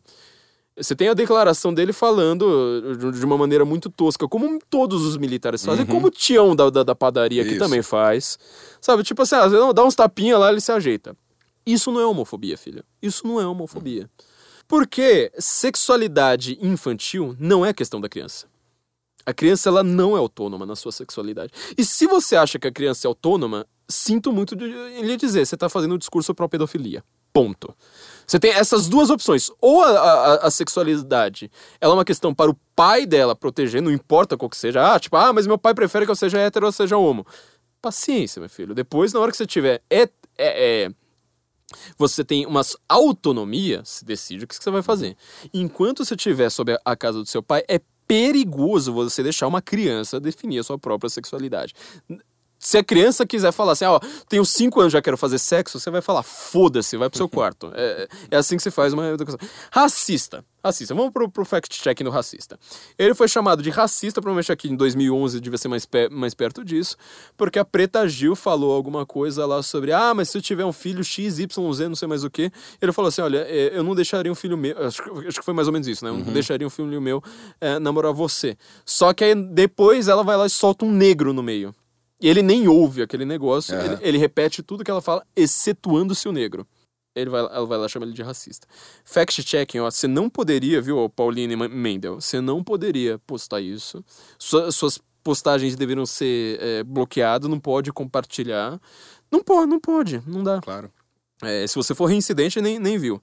Sem educação, bom, ele tem. Aí você vai ter que ver qual que é o seu conceito de educação. porque- Subjetivo também. Que é, educação militar ele tem mais do que eu. né? É, não cabe nesses caracteres. Ó, coube, coube, então tá falho isso aqui. Mentira. Coube, Falso. coube, sinto muito. É, é, obviamente, perfil bloqueado. Cara, é, é tanta coisa, assim, foi tanta coisa junta que eu fiquei meio perdido. Eu falei, cara, é, pra eu, eu- passei a madrugada hoje, é, como eu falei, né? Foi um dos poucos podcasts que eu escrevi o roteiro. É, mas eu falei, cara, não, não dá. Tipo, tudo que eles falam tá, tá, tá- tá mentindo. Então, quer dizer, a agência Lupa, ela precisa se censurar. Ela vai falar, não, mas não, é censura. Mas ela não pode ter esse, esse tipo de perfil divulgado. Esse ti- tipo de post. Ela falou que ela não é, não é, é financiada pelo George Soros. É. É, sinto muito. O MBL agora, acabou de postar, né? A gente tava fazendo piada, É. né? Que a agência Lupa é a primeira agência de, de, de notícias Isso. no Brasil desde novembro de 2015. Isso, loucura. Não é nem A 2014. tradição- É. Novembro de 2015, É. certo? É, MBL. Home do efarsas.com. Desvendando farsas da web desde 2002. Farsa! É verdade. Farsa! Isso aqui é mentira, seus desgraçados. É mentira, é mentira, é mentira, é mentira. Não é dá. verdade, tinham e-farsas. Não- É, ne- ninguém lembrou, né, do, do, do, Uhum. do, do Efarsas. Então, quer dizer, é tanta, é, é- é tanta mentira junta que fica, no mínimo, esquisito. Por exemplo, agência pública, olha só, isso aqui é, isso aqui é maravilhoso também. É, em, janeiro, em janeiro, essa postagem é de. Tô tentando ver o ano aqui, eu não, não, não consigo ver o ano, mas eles falaram. Em janeiro, desmascaramos um site ligado à Igreja Católica que enganava mulheres à procura do aborto e trazia diversas informações falsas sobre a interrupção de- da gravidez. De novo, eu falo que o aborto é o case, se você quiser é, é, entender linguagem, é feminismo e aborto. Porque o aborto, interrupção da gravidez. O que, Isso. que isso significa? Você mata o feto. Tem Você não fala assim, matar o feto. Você fala Isso. interrupção da gravidez, você usa um eufemismo lá. Isso aí, cara, você vai conversar com a sua prima maconheira, a vida dela inteira dependeu desse eufemismo. Você tira esse eufemismo, tipo, ela seria uma pessoa inversa do que ela é. Ela ainda teria cabelo, ela não se drogaria, é só, é só por causa desse eufemismo. É, nossa série de reportagens está concorrendo ao troféu Mulher Imprensa. Foda-se. É, e nós contamos com seu voto. Aí tem um coraçãozinho. Você vê como é que eles são descolados, né? Posta tudo com. com Um emoji. é, e tem, tem emoji, tem uma linguagem super descolada. Na hora que você vai ver o quem somos deles, é tudo uma assim super descolada. Não, porque eu já fiz isso, porque aquilo ali. É uma coisa assim simplesmente deprimente. Aí eu quero agora, meu amigo Marlos Apios, provavelmente enquanto vocês estiverem ouvindo esse podcast, se você estiver ouvindo assim meio, vamos dizer assim, imediatamente, eu vou estar viajando, por isso que eu tô gravando antes, mas assim, já, já é um tema que já tá atrasado em- a- a- agora. Mas ele fez um thread muito interessante no Twitter. Todo mundo tem que seguir o Apios, é Apios com Y. E ele que vai estar cuidando do site pra mim. Ele que vai estar cuidando, porque o cara manja. Pra quem não conhece o Apios, ele foi a pessoa que pegou a página do antagonista com 45 mil eh, seguidores e entregou com 600 mil em questão de, de seis meses. Então, assim, esse cara manja, esse cara entende do que ele tá fazendo. Ele tá agora fazendo aqui um pequeno trabalho com a gente aqui no, no, no Censo. Eh, Virou nosso colunista também. Ele fez uma trade no Twitter, ver, é, foi de 8 de fevereiro de 2018. Ele falou assim, ó, segundo a Folha, essas são as maiores páginas de fake news no Facebook. De cara, vemos que duas delas, incluindo a maior, são de apoio explícito à Lava Jato, uma de críticas ao PT. Quais são as páginas? Eram Apoiamos a Operação Lava Jato, Partido Anti-PT, aí depois Folha Política, Plantão Brasil, Jornal da Cidade Online, Falando Verdades, esse tem um nome curioso, Operação Lava Jato para Sempre e Política na Rede. Então, quer dizer, isso segundo a Folha. Quer dizer, você escolhe qual que vai ser aquela que, que, você vai averiguar. Se tiver uma página é, negativa, você simplesmente não conta, pronto, fala assim, "Ah, mas a, a, a maior é aquela. Então, isso que eu falo para acadêmico, tome muito cuidado com esse negócio de você ser, ah, eu sou super especialista em Revolução Francesa, você está fazendo um recorte da realidade, você está ignorando todo o resto. A, a, ideia de você ser científico, uma informação científica, ela tem um peso maior do que uma informação, por exemplo, mitológica, justamente pela especialização. Só que especialização ela não é, não é, boa sempre. Às vezes você precisa ser espécie, gênero. Você às vezes precisa aplicar aquilo ali para outras coisas. É, então tome muito cuidado com esse negócio. Tome muito cuidado, porque você faz um recorte tão grande que no mundo das ciências humanas você vai falar, cara, você está se cegando para a realidade. Bom, ele continua a thread. Eu, eu quero ler essa thread porque ela é muito interessante. Ele falou assim: olha, peguemos a maior delas. Pelo nome seria essa, que é. Ele vai lá e mostra, né? Apoiadores da Lava Jato. Há uma ainda maior com nome semelhante, mas compartilhamos basicamente o mesmo conteúdo. É, como se vê, de fato, é bem tosca, cheia de sensacionalismo, naquelas páginas de Facebook, só que não um uhum. site. Não é um site igual os caras da Macedônia, né? Como se vê, é de fato bem tosca, cheia de sensacionalismo com português sofrível. Mas é mesmo feita de notícias falsas? A primeira notícia, isso aqui ele está falando em 8 de fevereiro, né? A primeira notícia cita uma entrevista do Gilmar Mendes ao CB Poder. Faz uma leitura histérica do que Mendes teria dito, como um apresentador de programa policial faria. Mas a entrevista de fato existiu, tá aqui o link, postou o link. A segunda cita a publicação do acórdão do TRF-4. De fato, faz sensacionalismo em cima de uma etapa burocrática do processo, mas continua sendo uma notícia verdadeira. Aí, de novo, eu falo, cara, se você vai analisar notícias, você às vezes vai ter que analisar português, figura uhum. de linguagem, figura aristotélica, que não tem nada a ver com figura de linguagem, porque é figura retórica, quadro de retórica. Ninguém nem sabe o que é isso. Se eu for usar os termos latinos para esses caras aqui, eles não vão saber o que, que eu tô falando. O que, que é fantasma, o que, que é hum, figuramente. É, é, é difícil. Coisa assim que eu passei anos estudando e me confundindo. A terceira também é verdadeira, sempre com sensacionalismo, falar da depressão enfrentada pelos políticos que estão presos pela Lava Jato e similares. E assim vai. Para não dizer que não achei mentiras, há uma especulação, especulação, ó, de novo, começou a complicar. Há uma especulação sobre o advogado de Lula cobrar 50 milhões que não encontrei fonte, mas há de que os honorários deles ficam na casa dos 10 milhões. Assim como não encontrei em canto nenhum irmão de Celso Daniel falando quem mandou matar meu irmão foi a cúpula do PT. Agora peguemos uma página ainda maior. Aqui o, o Marlos, ele foi sensacional. É, isso, é, você vê como é que o cara é genial. Eu, eu, ainda bem que eu pedi para ele hoje de manhã, ainda deu tempo dele, dele me mandar isso. Ele falou assim, agora peguemos uma página ainda maior. Brasil 247. Notícia 1. Golpe contra Dilma foi misógino. A Dilma não sofreu um golpe. Misoginia se inventou. Uhum. Quer dizer, isso aqui já deveria ter censura, não, cara, não, pode compartilhar. A notícia é falsa, claro. blá, blá, blá. Dois, Lula é perseguido. De novo, não é falso. Três, essa daqui, ó, mesmo que você seja meio petista, essa daqui é o tipo de coisa que você não fala perto de gente, sei lá, inteligente. FBI atua na Lava Jato. Cara, sinto muito. A Lava Jato começou no governo Obama. Se você acha que o Obama tava querendo Exato. derrubar Dilma pra, pra, pra, pra colocar, é, sei lá, o Bolsonaro, você não sabe quem é Bolsonaro, você não sabe quem é Obama. É FBI. E o FBI, ele vive as turras com Trump. A gente tava falando disso agora. Pois é, agora mesmo. Cara, o FBI, ele tá muito esquerda. O, o Cleveland fala, porque assim, ninguém entende aqui no Brasil como é que funcionam as duas agências de polícia americana. A CIA, ela é sempre de esquerda. O FBI, ele às vezes é de esquerda quando o governo é de esquerda, e ele costuma ir pra direita quando o governo vira republicano, só que não aconteceu com o Trump. Porque o Trump, ele briga com deep Sim. states. Sim. Quem não sabe o que é Deep State, ouça o nosso episódio Apocalipse em Brasília, que eu tô explicando justamente o que é isso, aplicando o conceito ao Brasil. Ele briga com o Deep State. Tipo, tudo que você vê de notícia negativa do Trump é ele brigando com o FBI. Como que o FBI é, é, seria de direita querendo dar um golpe? É, então, isso aqui é, no- é- é motivo pra você fechar essa página. É pra você pegar o Brasil 247 e fechar, fechar. 4. Gilmar Mendes solta Sérgio Cortez. Beleza. 5. PTB deve desistir de Cristiane Brasil. 6. Globo mandou o TSE deixar Lula de fora da eleição. Globo. Sério, isso aqui é uma notícia deles. É, quantas mentiras podem ser lidas nessas notícias? Porque a Folha não percebe isso como fake news. Pergunta e já responde. É o Marlos falando, né? Porque fake news é um carimbo que a imprensa tentou pregar na testa de quem não endossa o discurso esquerdista. Mas o plano é tão mal executado que a própria imprensa vive sendo alvo de- de- desse, desse carimbo. Isso aqui é interessante por causa do seguinte: o Trump é um dos maiores gênios da política que eu já vi na vida. Do, é, gênios da linguagem, aliás, que eu já vi na vida. Porque assim, linguagem também influ, eh, eh, marketing, por exemplo, envolve muito linguagem. Converse com o marqueteiro. Se você conhece um marqueteiro, eh, converse com ele, porque ele, ele provavelmente vai te, vai te ensinar muita coisa. Porque o marketing, ele precisa te convencer de algo de uma maneira simples, efetiva e profunda em pou- pouquíssimo tempo. Então, quer dizer, é bem o contrário do que um cara da retórica faz. Cícero, né? Vamos ler lá as catilinárias. Não, é, é o Aí, o contrário. marketing tem mais um elemento. Ele precisa te convencer e você precisa tomar uma ação em cima desse É, convencimento. não é simplesmente falar, ah, É, eu tô ah, convencido. conven- Não, não. Beleza. Ele quer que você tome uma ação. É, Então, o que que acontece? Quando você tá numa situação como, é- como o Brasil 247, ele, já, ele tá criando uma narrativa, uma atrás da outra, uma atrás da outra. E você tem que pensar mais ou menos como um marqueteiro aqui. Você tem que pensar que isso aí é Goebbelsiano. Ele tá te repetindo e tá, tá, tá criando sentimentos dentro de você.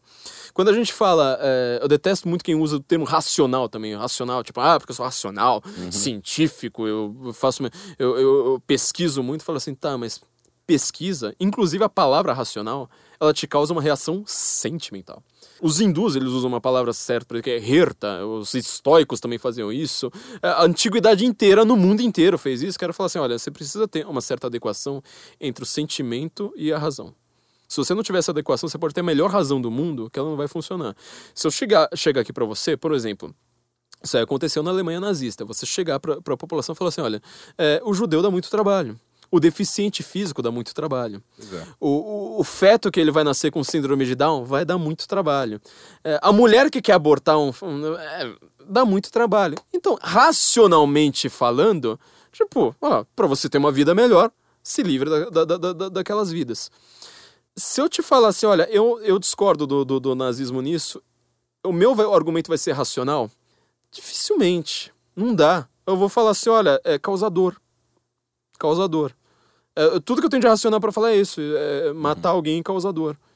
O- a minha questão é ter um sentimento adequado em relação àquilo que eu tô vendo.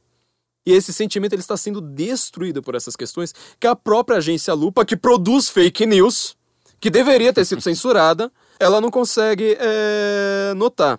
Por exemplo, a, a- a agência Lupa, ela já falou também, é que agora eu não tô achando limpo, é muita, foi, foi muita é- anotação é aqui, muito né? material. para um celular tão pequeno. Mas, por, por exemplo, a- acho que foi a Lupa ou aos fatos, alguma das duas, é para não, não, não, não- produzir Isso. fake news. Ela falou que Obama, é, quer dizer, o Trump falou que Obama espionou ele. O Isso. Trump falou assim: o Obama me espionou. Acho que foi aos fatos falou, falso. Aí sai aquele vermelho, assim, falso, em caps lock. É, não, porque não sei o quê, porque não sei o quê, porque o Obama é lindo, nossa, porque o Obama. Não, você precisa ver o tamanho do Obama, nossa, mas como o Obama é delicioso, não sei mais o quê. É o tipo de fact-checking que envelheceu muito mal.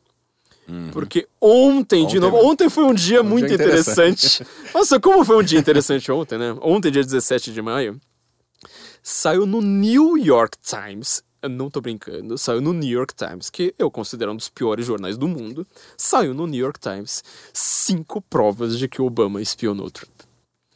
Então, assim, teu fact-checking, meu amigo, foi pro vinagre. Você precisa ir lá, sabe? No mínimo que você precisa fazer é falar assim: olha, gente, cagamos, é, sabe? Coloca um cocôzinho lá gigante, falando assim: ó, isso aqui foi uma cagada nossa.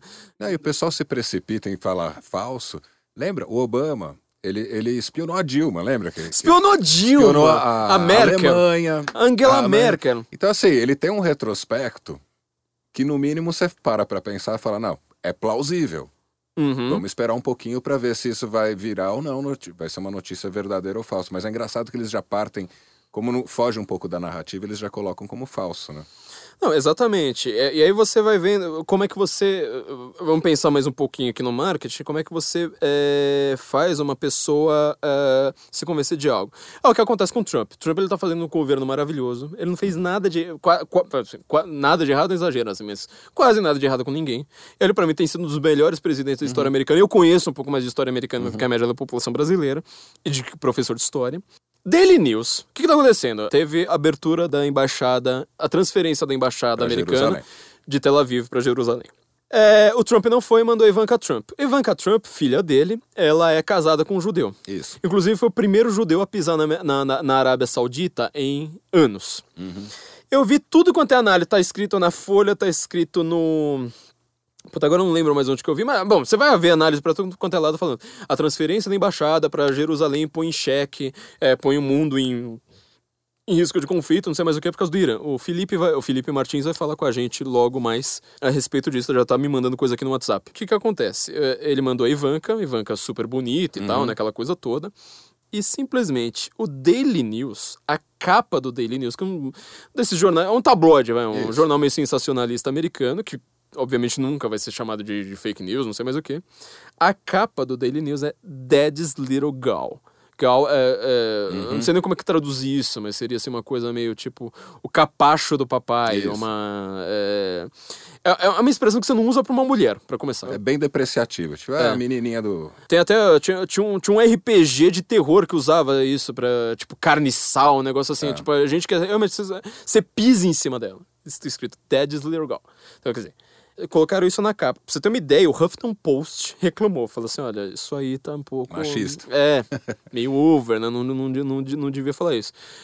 Você vai analisar alguma coisa sobre a geopolítica, sobre direito, sobre qualquer coisa, né, de você fazer uma coisa como essa? Não, você simplesmente joga ali, pronto. Causou um sentimento, pronto, você, tem um sentimento pronto ali sobre o Trump. Vai conversar com a sua tia que fala que Trump é Hitler, vê se ela sabe alguma coisa sobre o Trump. Vai conversar com seu professor de história, seu professor de faculdade que fala que Trump é Hitler, ele não sabe. O que, que ele tem esse, esse sentimento torto em relação a uma coisa. Você começa a xingar Ivanka Trump, tipo na capa do jornal, assim, tipo, faz isso com qualquer mulher, qualquer outra mulher. É, aí você cai na, na, na, na lei Lola, Lola Aronovich, entendeu? É, se for com qualquer é, tipo de outra mulher. Eu queria agora é, falar mais uma coisa. Aqui a gente vai precisar colocar alguns trechos. Obviamente, não- como ah, nós estamos em áudio, não dá para eu colocar a legenda. Mas é, são os trechos do Mark Zuckerberg é, testifying é, no Congresso, em que ele tava lá explicando essas questões de fake news, não sei mais o que. E, tipo, tudo que o Mark Zuckerberg faz, você olha lá no, blog do Facebook, ele só pede desculpas por estar vazando dado das pessoas desde 2005, se eu não me engano, quando ele criou ainda uma coisa que era pré-Facebook, que eu não sei se vocês sabem como é que o Facebook começou, mas foi para catalogar as gostosas de Harvard. Então ele cataloga... Hot or not. Hot or era not, é, exatamente. então ele, ele começou com isso e depois vazou dado, pediu desculpa. Tudo que o cara faz é, é fazer o mesmo discurso. Ó, vazei dado, mas pedi desculpa, vazo dado, peço desculpa, aquilo que a gente falou, né? Coloca lá. Ah, e a carinha dele lá no Senado? Puta, mas ele parece um assustado. ET. Nossa. Ele parece um- esse- ele não é humano, não é humano, ponto. Isso, isso é, é- é checado, não é humano, ponto. Ele tava lá falando lá sobre fake, fake news, não sei mais o que. Aliás, até aquilo que a gente tava falando sobre as marcas, isso aí foi verdade porque um amigo meu, Pedro Augusto, é, lá de Campina Grande, por sinal, lá do, do Instituto Borborema também, ele postou uma vez que ele tava lá falando no, no, no, no Messenger, fez alguma piada sobre a Daniela Sicarelli, que ele iria convidá-la para tomar um tangue na casa dele. E aí, de repente, apareceu o quê? Que, que propaganda do lado hum. de tangue. Uma propaganda que nunca aparece. E ele tava lá reclamando, falando, mas por que vocês não colocaram a Daniela Sicarelli, caceta, né? um pequeno detalhe. Mas enfim. Mas o Zuckerberg tava lá é, testificando no Congresso e, de repente, e todo mundo lá falando de fake news, que não sei o quê, que você permitiu, discurso de ódio. Ele falou, ah, desculpa, desculpa, desculpa, eu quero só deixar o trecho. É um trecho meio longo, mas depois a gente traduz aqui para quem não conhece inglês, do Ted Cruz falando com ele. Vamos ouvir. Uh, there have been numerous instances with Facebook In May of 2016, Gizmodo reported that Facebook had purposely and routinely suppressed conservative stories from trending news, including stories about CPAC, including stories about Mitt Romney, including stories about the Lois Lerner IRS scandal, including stories about Glenn Beck.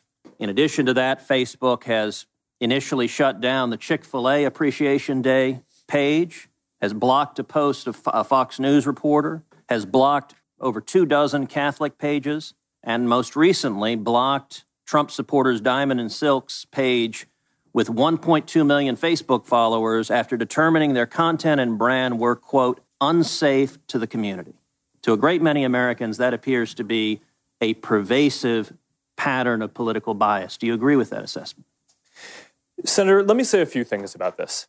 First, I understand where that concern is coming from because Facebook and the tech industry are located in Silicon Valley, which is an extremely left leaning place. And I, this is actually a concern that I have and that I try to root out at the company is making sure that we don't have um, any bias in the work that we do. And I think it is a fair concern that um, that people would so, would, so would me, at least me, wonder about. Let me ask this now, question: are, are you aware of any ad or page that has been taken down from Planned Parenthood? Senator, I, am I'm not, but let me just. Uh, how about MoveOn.org? Sorry? How about MoveOn.org? I, am not specifically aware of those. How about cases. any Democratic candidate for office? I, I'm not specifically aware. I mean, I. You know, I, I frequently wonder and rant about the fact that the right doesn't build its own media. If the right doesn't, we sit around and we complain about Hollywood, but we don't O que, que dá pra gente perceber daqui, né? Quer dizer, é, o, o, Ted Cruz vira pra ele e fala assim: Mas você tem alguma informação sobre algum post da Planet Parenthood, que a gente já falou tanto no, no, no senso, que ele foi colocado abaixo? Ah, é, é, é, é não, mas não tem informação específica sobre. Você tem alguma informação sobre moveon.org, que é do, do, uhum. do, Open Society, né? Que é do, que é do George Source? Algum, é, algum post dele que foi apagado? Ah, não sei, não sei, não tem uma, uma, uma informação. Você tem alguma informação sobre sobre algum político do Partido Democrata que não conseguiu. Ah, não. Quer dizer, agora. É, post do Glenn Beck, post de toda a direita, post, sabe, é, é, acho que são 12 mil, do, do, 12 mil páginas católicas, tudo apagado, tudo apagado. Uhum. Então, quer dizer, eles, os caras estão perseguindo só a gente, única e exclusivamente a gente. Então dá, dá para lembrar, por exemplo, daquela propaganda da Folha que falava assim: é possível. É, do, da, da W Brasil, não foi? Da W Brasil ganhou prêmios, prêmios. internacionais para todo mundo. É linda essa. essa, lindo, essa, essa... É Curiosamente da Folha, né? É, curiosamente da Folha, que hoje. Ironicamente. Você tem que falar, ô oh, Folha, oh, veja a sua própria propaganda, que é tipo: é possível mentir só com verdades. Não, é, vamos ouvir aqui. É, é, na verdade, assim, é, primeiro é só uma, uma imagem fosca que não dá nem pra você entender entender só com a voz do cara falando. Na hora que o cara termina de falar, afasta a imagem, uhum. tá a cara do Adolf Hitler.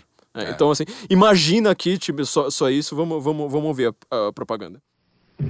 Este homem pegou uma nação destruída, recuperou sua economia e devolveu o orgulho ao seu povo. Em seus quatro primeiros anos de governo, o número de desempregados caiu de 6 milhões para 900 mil pessoas.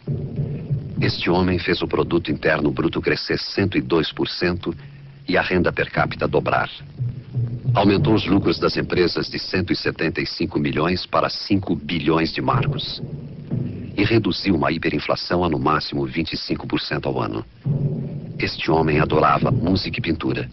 E quando jovem, imaginava seguir a carreira artística. É possível contar um monte de mentiras dizendo só a verdade. Por isso, é preciso tomar muito cuidado com a informação e o jornal que você recebe. Folha de São Paulo, o jornal que mais se compra e o que nunca se vende. Bom, Com isso, a gente consegue perceber, na verdade, que uh, a, a, imprensa ela precisava ter uma, uma ética que ela não tem mais que ela simplesmente não tem, não, não, não tem mais. Então eu queria dizer aqui algumas coisas. É, em primeiro lugar, não adianta migrar, tá todo mundo me, me pedindo, por que você não faz uma campanha para migrar, pro Gabi, por não sei o quê. É, eu não quero falar sozinho. Eu não quero ser censurado, ok. Dá pra eu mandar mensagem no WhatsApp, não sei mais o que.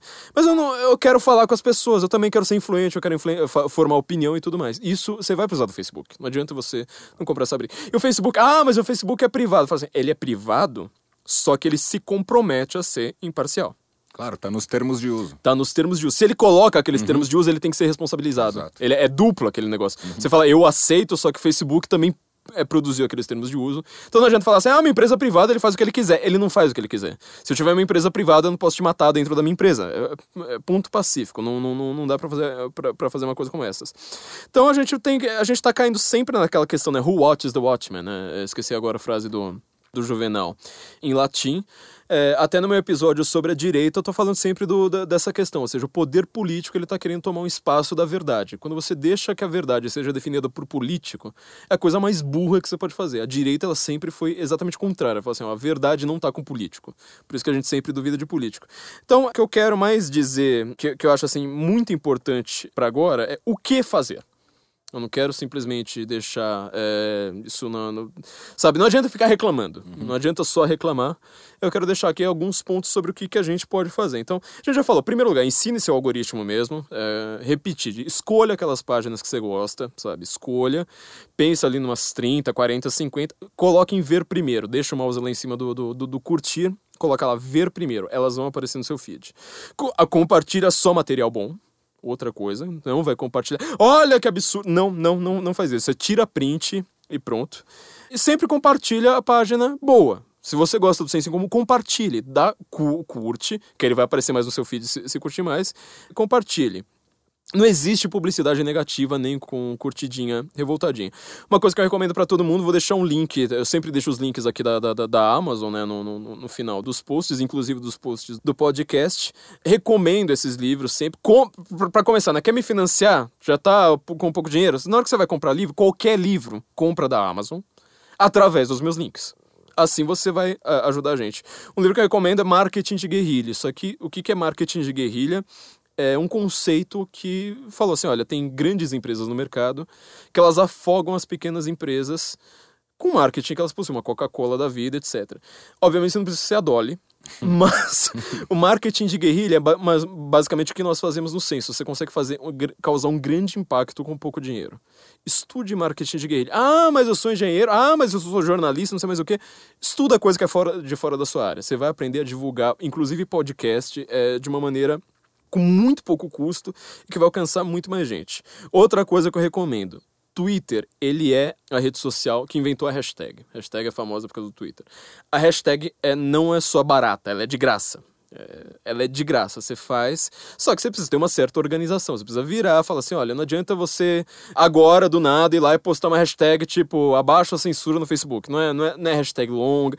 Também estuda ali no marketing de guerrilha que ele vai te ensinar isso. É marketing para internet, sobretudo, né? Organize-se com seus amigos, com aquelas pessoas mais influentes. Fala assim, no dia tal, hora tal, a gente vai começar a fazer uma hashtag. Analisa bem como é que vai ser essa hashtag. Ela precisa ser um pouco orgânica, ela precisa ser um pouco espontânea. Não adianta fazer uma coisa é, muito burilada, mas você vai ter que fazer isso. E outra coisa, você tem que fazer pressão na mídia. Não adianta você fazer, sabe, falar comigo, falar, Flávio, eu concordo com você. Fala, mas concordar comigo, que eu estou certo, eu sei. Eu estou certa, tipo, ah, o sol nasceu hoje. É, é isso. É, mas faça pressão na mídia. Mande agora seu e-mail. E, agora é low tech, viu? Você tem, vai ter que fazer igual o homem das cavernas. Não é nada muito digital. Você vai ter que fazer igual o homem das cavernas e mandar e-mail. Sabe o que é e-mail? Assim, aquela, aquela coisa assim que seu tataravô mandava para você. Então, manda e-mail, começa a fazer pressão na mídia, fala assim, olha, eu não gosto, eu não quero isso, eu não quero essa censura, explica bem, coloca o português muito corretinho, educadíssimo, sabe? Aquela coisa bem redação de vestibular, tudo bonitinho. Faça pressão na mídia. Isso aí precisa acontecer. E aí eu vou chegar agora num ponto, eu acho um dos mais fundamentais, aliás, que é o seguinte: é, a gente precisa ir para o jurídico. Só que o jurídico, como é que funciona? Eu não sou do direito, uh, acho que boa parte dos meus ouvintes, apesar de ter muito, muito advogado que, que, que nos ouve, é, como é que funciona? Tipo, dá pra eu, sei lá, ter um, ter um MP próprio nosso? Não tem. Se você for confiar só numa grande instituição, não vai dar certo, é longo, ela tem, tem muita coisa mais importante para é, lidar na frente, muita coisa mais urgente, não vai funcionar. Como que a esquerda fez para conseguir processar tanta gente, sendo que nem, nem todo esquerdista tem dinheiro? Tem uma coisa, uma instituição jurídica chamada associação. Geralmente tem associações de classe. Só que precisa, a gente precisa montar uma associação defendendo a mídia independente. É associação que chama. É, por exemplo, eu já pensei, por exemplo, em criar a associação da classe média. Assim, cada vez, por exemplo, que a Marilena Chauí aparece gritando eu odeio a classe média, como que você vai falar que isso é discurso de ódio? Você não tem um, sujeito objetivo ali falando, ó, oh, eu me sinto lesado, não sei mais o quê. Eles criam associação de jornalista, associação de sindicato, associação das mulheres feministas, associação dos do, do sei lá o quê, sabe? Tudo eles montam associação. A gente precisa de associação nossa. Uma, vamos criar uma associação da mídia independente. Tem tanto advogado que me ouve. Vocês estão sem emprego, por sinal, né? Já, a gente recebe bastante contato lá. Então, Felizmente. Já, monta seu currículo aqui com o Roberto. O Roberto vai montar o, o, uhum. o currículo decente para vocês, mas monta uma associação de classe. Dá até pra você montar, juntar as duas coisas. Monta uma hashtag falando, cria, so, é, sei lá, direito uhum. senso. Hashtag direito senso, e vocês procuram através dessa hashtag os advogados que estão interessados em trabalhar com isso. Vocês vão ganhar dinheiro, tem muito espaço para isso. Cada vez que essas agências censurarem uma vírgula de vocês, uma vírgula, entra com processo entra com processo. Censura, gente, é para processar. Processar, pedir dinheiro, fazer a vida de censor ser um inferno. Tem que ser um inferno. Eu quero que esses caras acordem 8 da manhã, já se preparando para ir pro tribunal, para sair 6 horas da tarde, respondendo tanto processo que ele chega em casa e não consegue fazer mais absolutamente nada. Vamos criar uma associação da mídia independente sabe? Tem tanto advogado aí querendo trabalhar, querendo ajudar. Isso é uma coisa importantíssima pra gente, certo? É, processo, assim, é, é processo de, de, de, não acabar mais. Processo que, sabe, o cara vai ficar entupido de processo. Você vê que só pelo Twitter, que a gente tava fazendo, falando aqui de brincadeira, mas é uma brincadeira séria. Se os caras tiveram que passar um dia inteiro no Twitter se justificando, você imagina como é que tava o clima na redação. Você imagina os caras vermelhos, suando, chorando, lá, falando: Meu Deus, o que a gente vai fazer agora? Como vai ser esse tweet? Façam pressão. Façam pressão processo sem parar. E eu já aviso, se alguém dessas agências resolver censurar qualquer coisa do censo, vai ficar feio.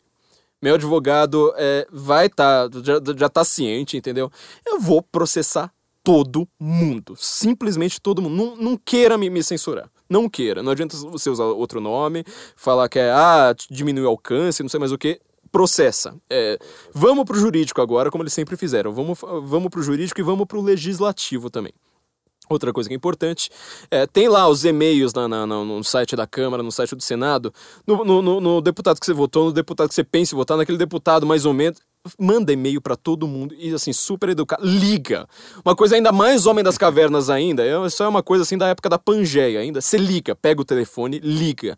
Ah, mas é para Brasília. Meu, pega um plano de celular aí que, que, que é pro Brasil inteiro, liga pra Câmara e fala assim, olha, eu queria só deixar registrado que eu quero que esse deputado, ele vote contra a censura na, na, nas redes, por causa disso, disso e disso. Se, se, imagina o que que é o deputado, na hora que ele volta pro gabinete dele no fim da tarde, Aí chega lá a assessora dele e fala assim: Olha, eu, hoje eu recebi 60 ligações contrárias a isso. Dia seguinte, hoje eu recebi 70 ligações. Hoje, hoje eu recebi 140 ligações.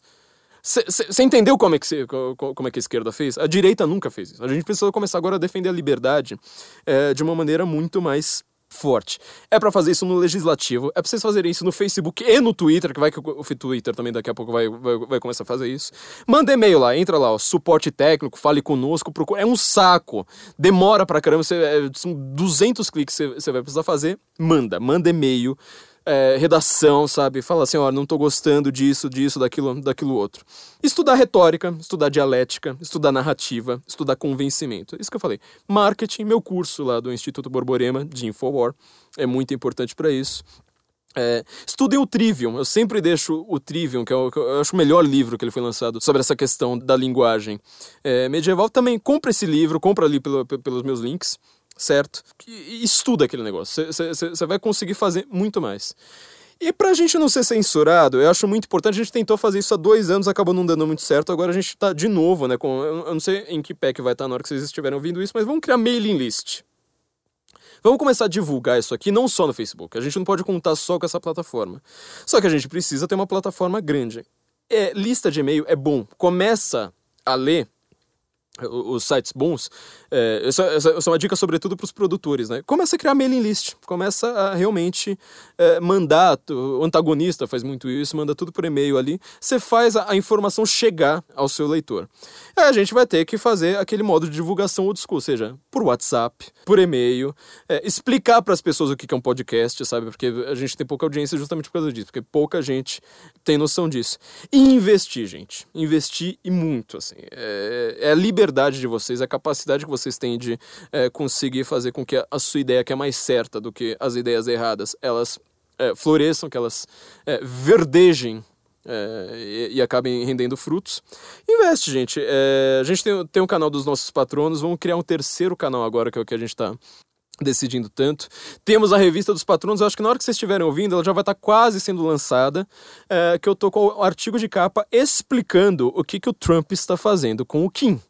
Porque pouca gente... Dá a impressão que aquele cara queria criar a terceira guerra mundial, que era louco, não sei mais o que, de repente ele tá quase acabando com a guerra da Coreia. Só que você sabe que tem um jogo de xadrez ali muito tenso, então não adianta assim simplesmente comemorar. Falar assim, ah, o Trump acabou com tudo, sendo que o Kim toda hora vai lá dar um passo para trás. Tô explicando exatamente o que que é esse jogo de xadrez, o que é que tá, tá, tá acontecendo ali, que nenhum jornalista percebeu. Isso aqui é só um presente que eu dou pros meus patronos. Mas eu, sejam patronos, sabe? É, Invistam é, no- nos sites que você confia, invista nas pessoas que escrevem bem, que te informam. Tem que investir, gente. Não adianta, é, sabe, às vezes 10 reais é um troco que você, você deixa no fundo da calça você perde, sabe? É, uma, uma gorjeta para um garçom você dá bem mais dinheiro do que isso. E ninguém coloca é, esse dinheiro em quem está lutando pela liberdade. Então, vamos investir de verdade.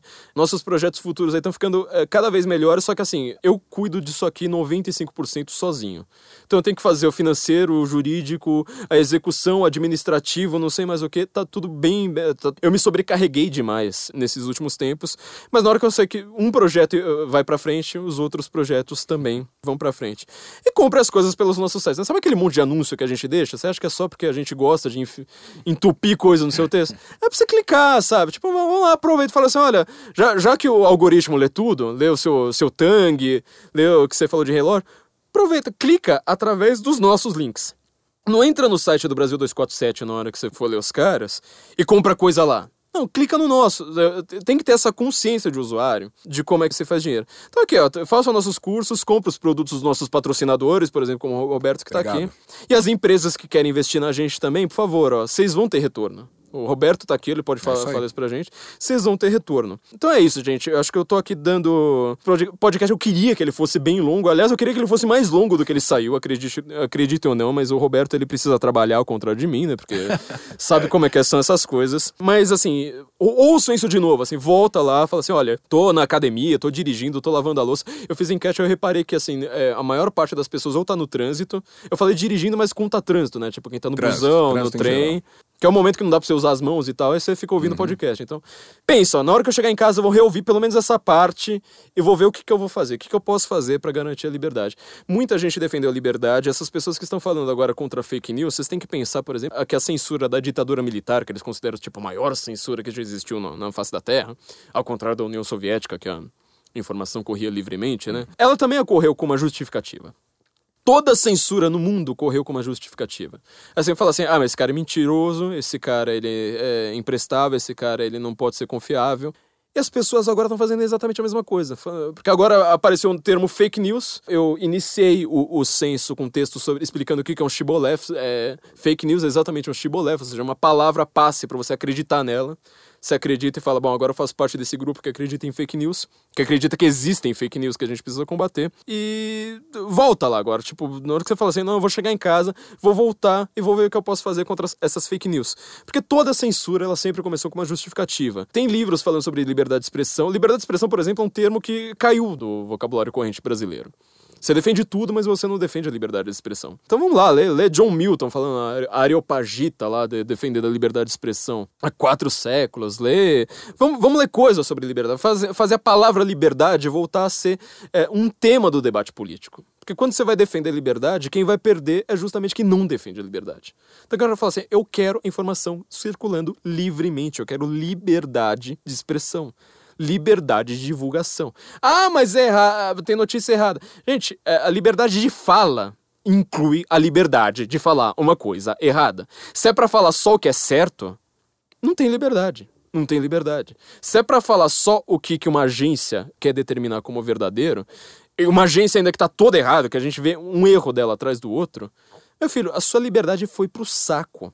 Você vai deixar o burocrata decidir o que é para você. Agora eu queria chegar aqui no, no, no, no finalzinho. Isso aqui eu, eu deixei especialmente pro finalzinho, é, foi uma jogada minha. Hum. Nós temos uma outra promoção que eu queria divulgar pra vocês, porque assim eu, eu brigo, só quem vai ganhar essa promoção. É quem escutou até agora. Quem escutou até agora. É só essas pessoas que vão ter essa promoção. Nós, temos, nós estamos com uma parceria é, com a Vid Editorial. A Vide Editorial, ela que divulga os últimos livros do Olavo de Carvalho, ela colocou um monte de autores assim que você nunca veria sendo divulgados no Brasil. E eles estão com uma parceria no, uh, conosco que, é, que ela é, ela é, muito simples, ela vai ser boa para todo mundo, inclusive para os nossos ouvintes, aliás, sobretudo para os nossos ouvintes. Que é o seguinte: se você divulgar, você vai ter que fazer, ó, três coisas. Primeiro lugar, entra lá no Twitter, segue a página do Senso em Comum, Senso Inc. Senso em Comum, segue a página. Primeira coisa que você precisa fazer. Pode seguir o meu perfil também, mas eu, onde que eu vou contar uhum.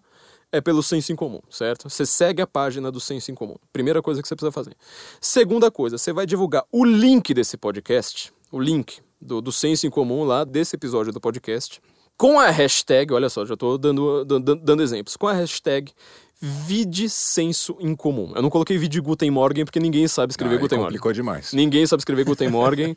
então, vide senso em comum. Hashtag vide senso em comum. Se você fizer isso, você estará concorrendo a uma promoção que você vai ganhar 10 livros de uma vez, uma bolada para você. Pá! 10 livros é, da vídeo editorial. A gente vai ainda definir quais serão esses livros, mas você vai ter essa bolada, assim, de repente, 10 livros para você. São livros maravilhosos. Eu compraria todo o catálogo da vídeo, compraria inteiro, assim, não, é, eles não produziram um livro que eu não quis ler, só que eu não sou trilhardário, então, infelizmente, eu não posso comprar todo o catálogo deles. Mas é, vai, você vai estar tá concorrendo, só que, de novo, né, eu só deixei isso aqui no finalzinho, que é só para os ouvintes fera, assim, são os ouvintes, sabe, gabaritados. Você divulga, então faz um tweet com o link do, do então, desse pera, episódio. Eu, eu, te falei que faz uma semana só que eu entrei no Twitter, né? Eu sou bem atrasado. Você tá atrasado. Então eu tô lá. Eu já sigo o Senso em Comum. Senso em Comum, eu já isso. fiz semana passada. Bom, bom. Então aparece o post desse, desse podcast, certo. desse episódio eu dou um retweet com a hashtag vídeo sem O melhor, na verdade, é você pode fazer um, um, um retweet é. com a hashtag, ou você pode deixar o link. Você copia e cola o link. Ou eu faço um. Tá, eu faço um, um tweet meu. É. O que importa é ser um tweet seu ou com. É a com, hashtag com, que vai mandar. Isso, vai ser a hashtag seguir o senso que eu vai mandar. fazer isso várias vezes, por exemplo? É, vai contar como uma, Conta né? como uma, sei lá. Tô...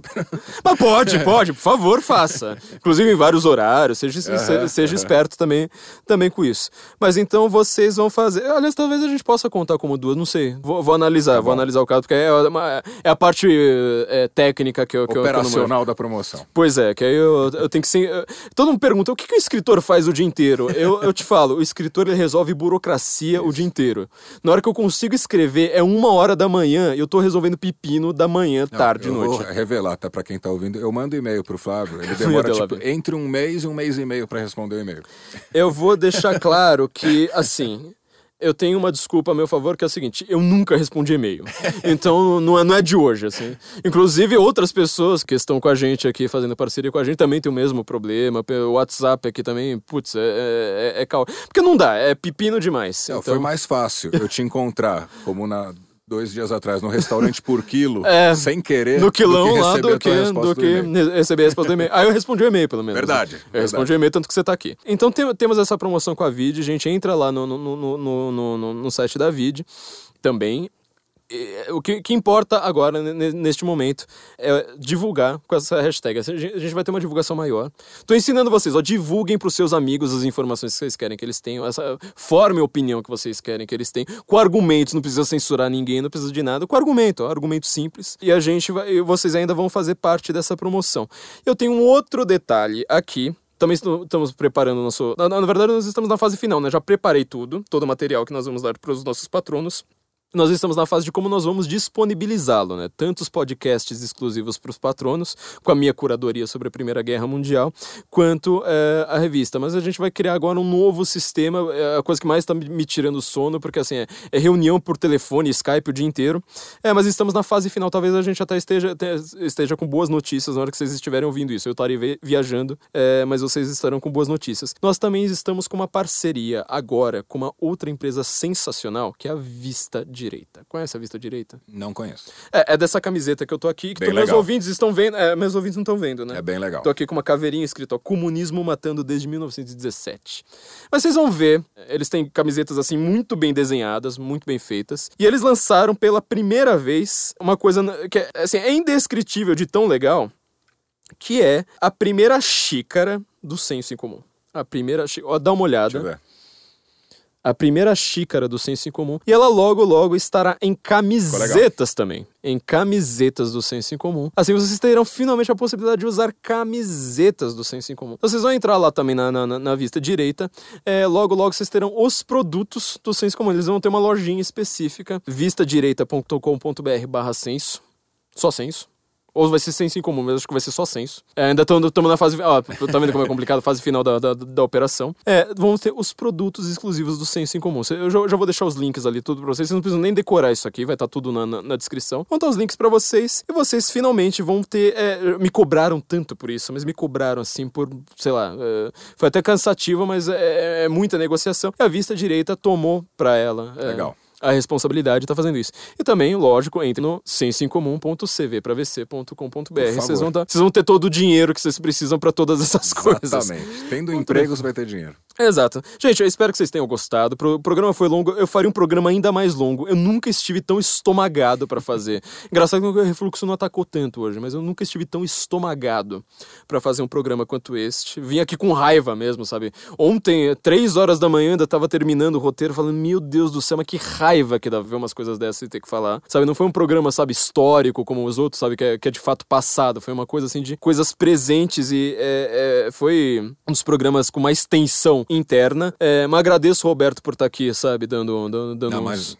dando eu, eu, suporte que, eu que agradeço o espaço que você deu. Eu fico feliz de, de fazer parte, de certa forma, né, desse projeto que a gente acredita e de também fazer bem aos ouvintes que são, são, são bem legais e que contam com a gente, que confiam na gente. E é legal que vocês viram que o Roberto também é, ele é igual a gente, né? Ele gosta das mesmas coisas. É, e... então, eu- o, o legal é isso, é patrocinar um negócio que a gente acredita e com um público tão bacana que, que a gente felizmente tem bastante contato com o pessoal. Ó, ó que coisa sensacional. Ouve Ben Shapiro, Andrew Ben Shapiro, lógico, já venho brifado já. Ó, tá vendo? O cara manja, o cara manja. Então, gente, é isso. Nós nos ouvimos na semana que vem. Eu não vou estar aqui, mas nós vamos nos ouvir na semana que vem mesmo, porque eu fui esperto e deixei tudo gravado. Ó, pensando nos meus ouvintes. Olha que Claro. coisa maravilhosa. Então, não se esqueçam de reouvir essa parte aí do que vocês precisam fazer, porque são coisas muito importantes. Nossa liberdade depende disso. Eu quero terminar com a reflexão. O Stephen Molyneux, ele falou, ah, fez a mesma reflexão no, no, no fim de um podcast dele, falando sobre a questão dos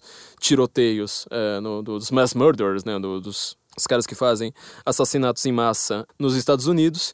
Ele terminou falando assim, viu uma história famosa de um cara que ele tinha muito dinheiro e ele foi à bancarrota.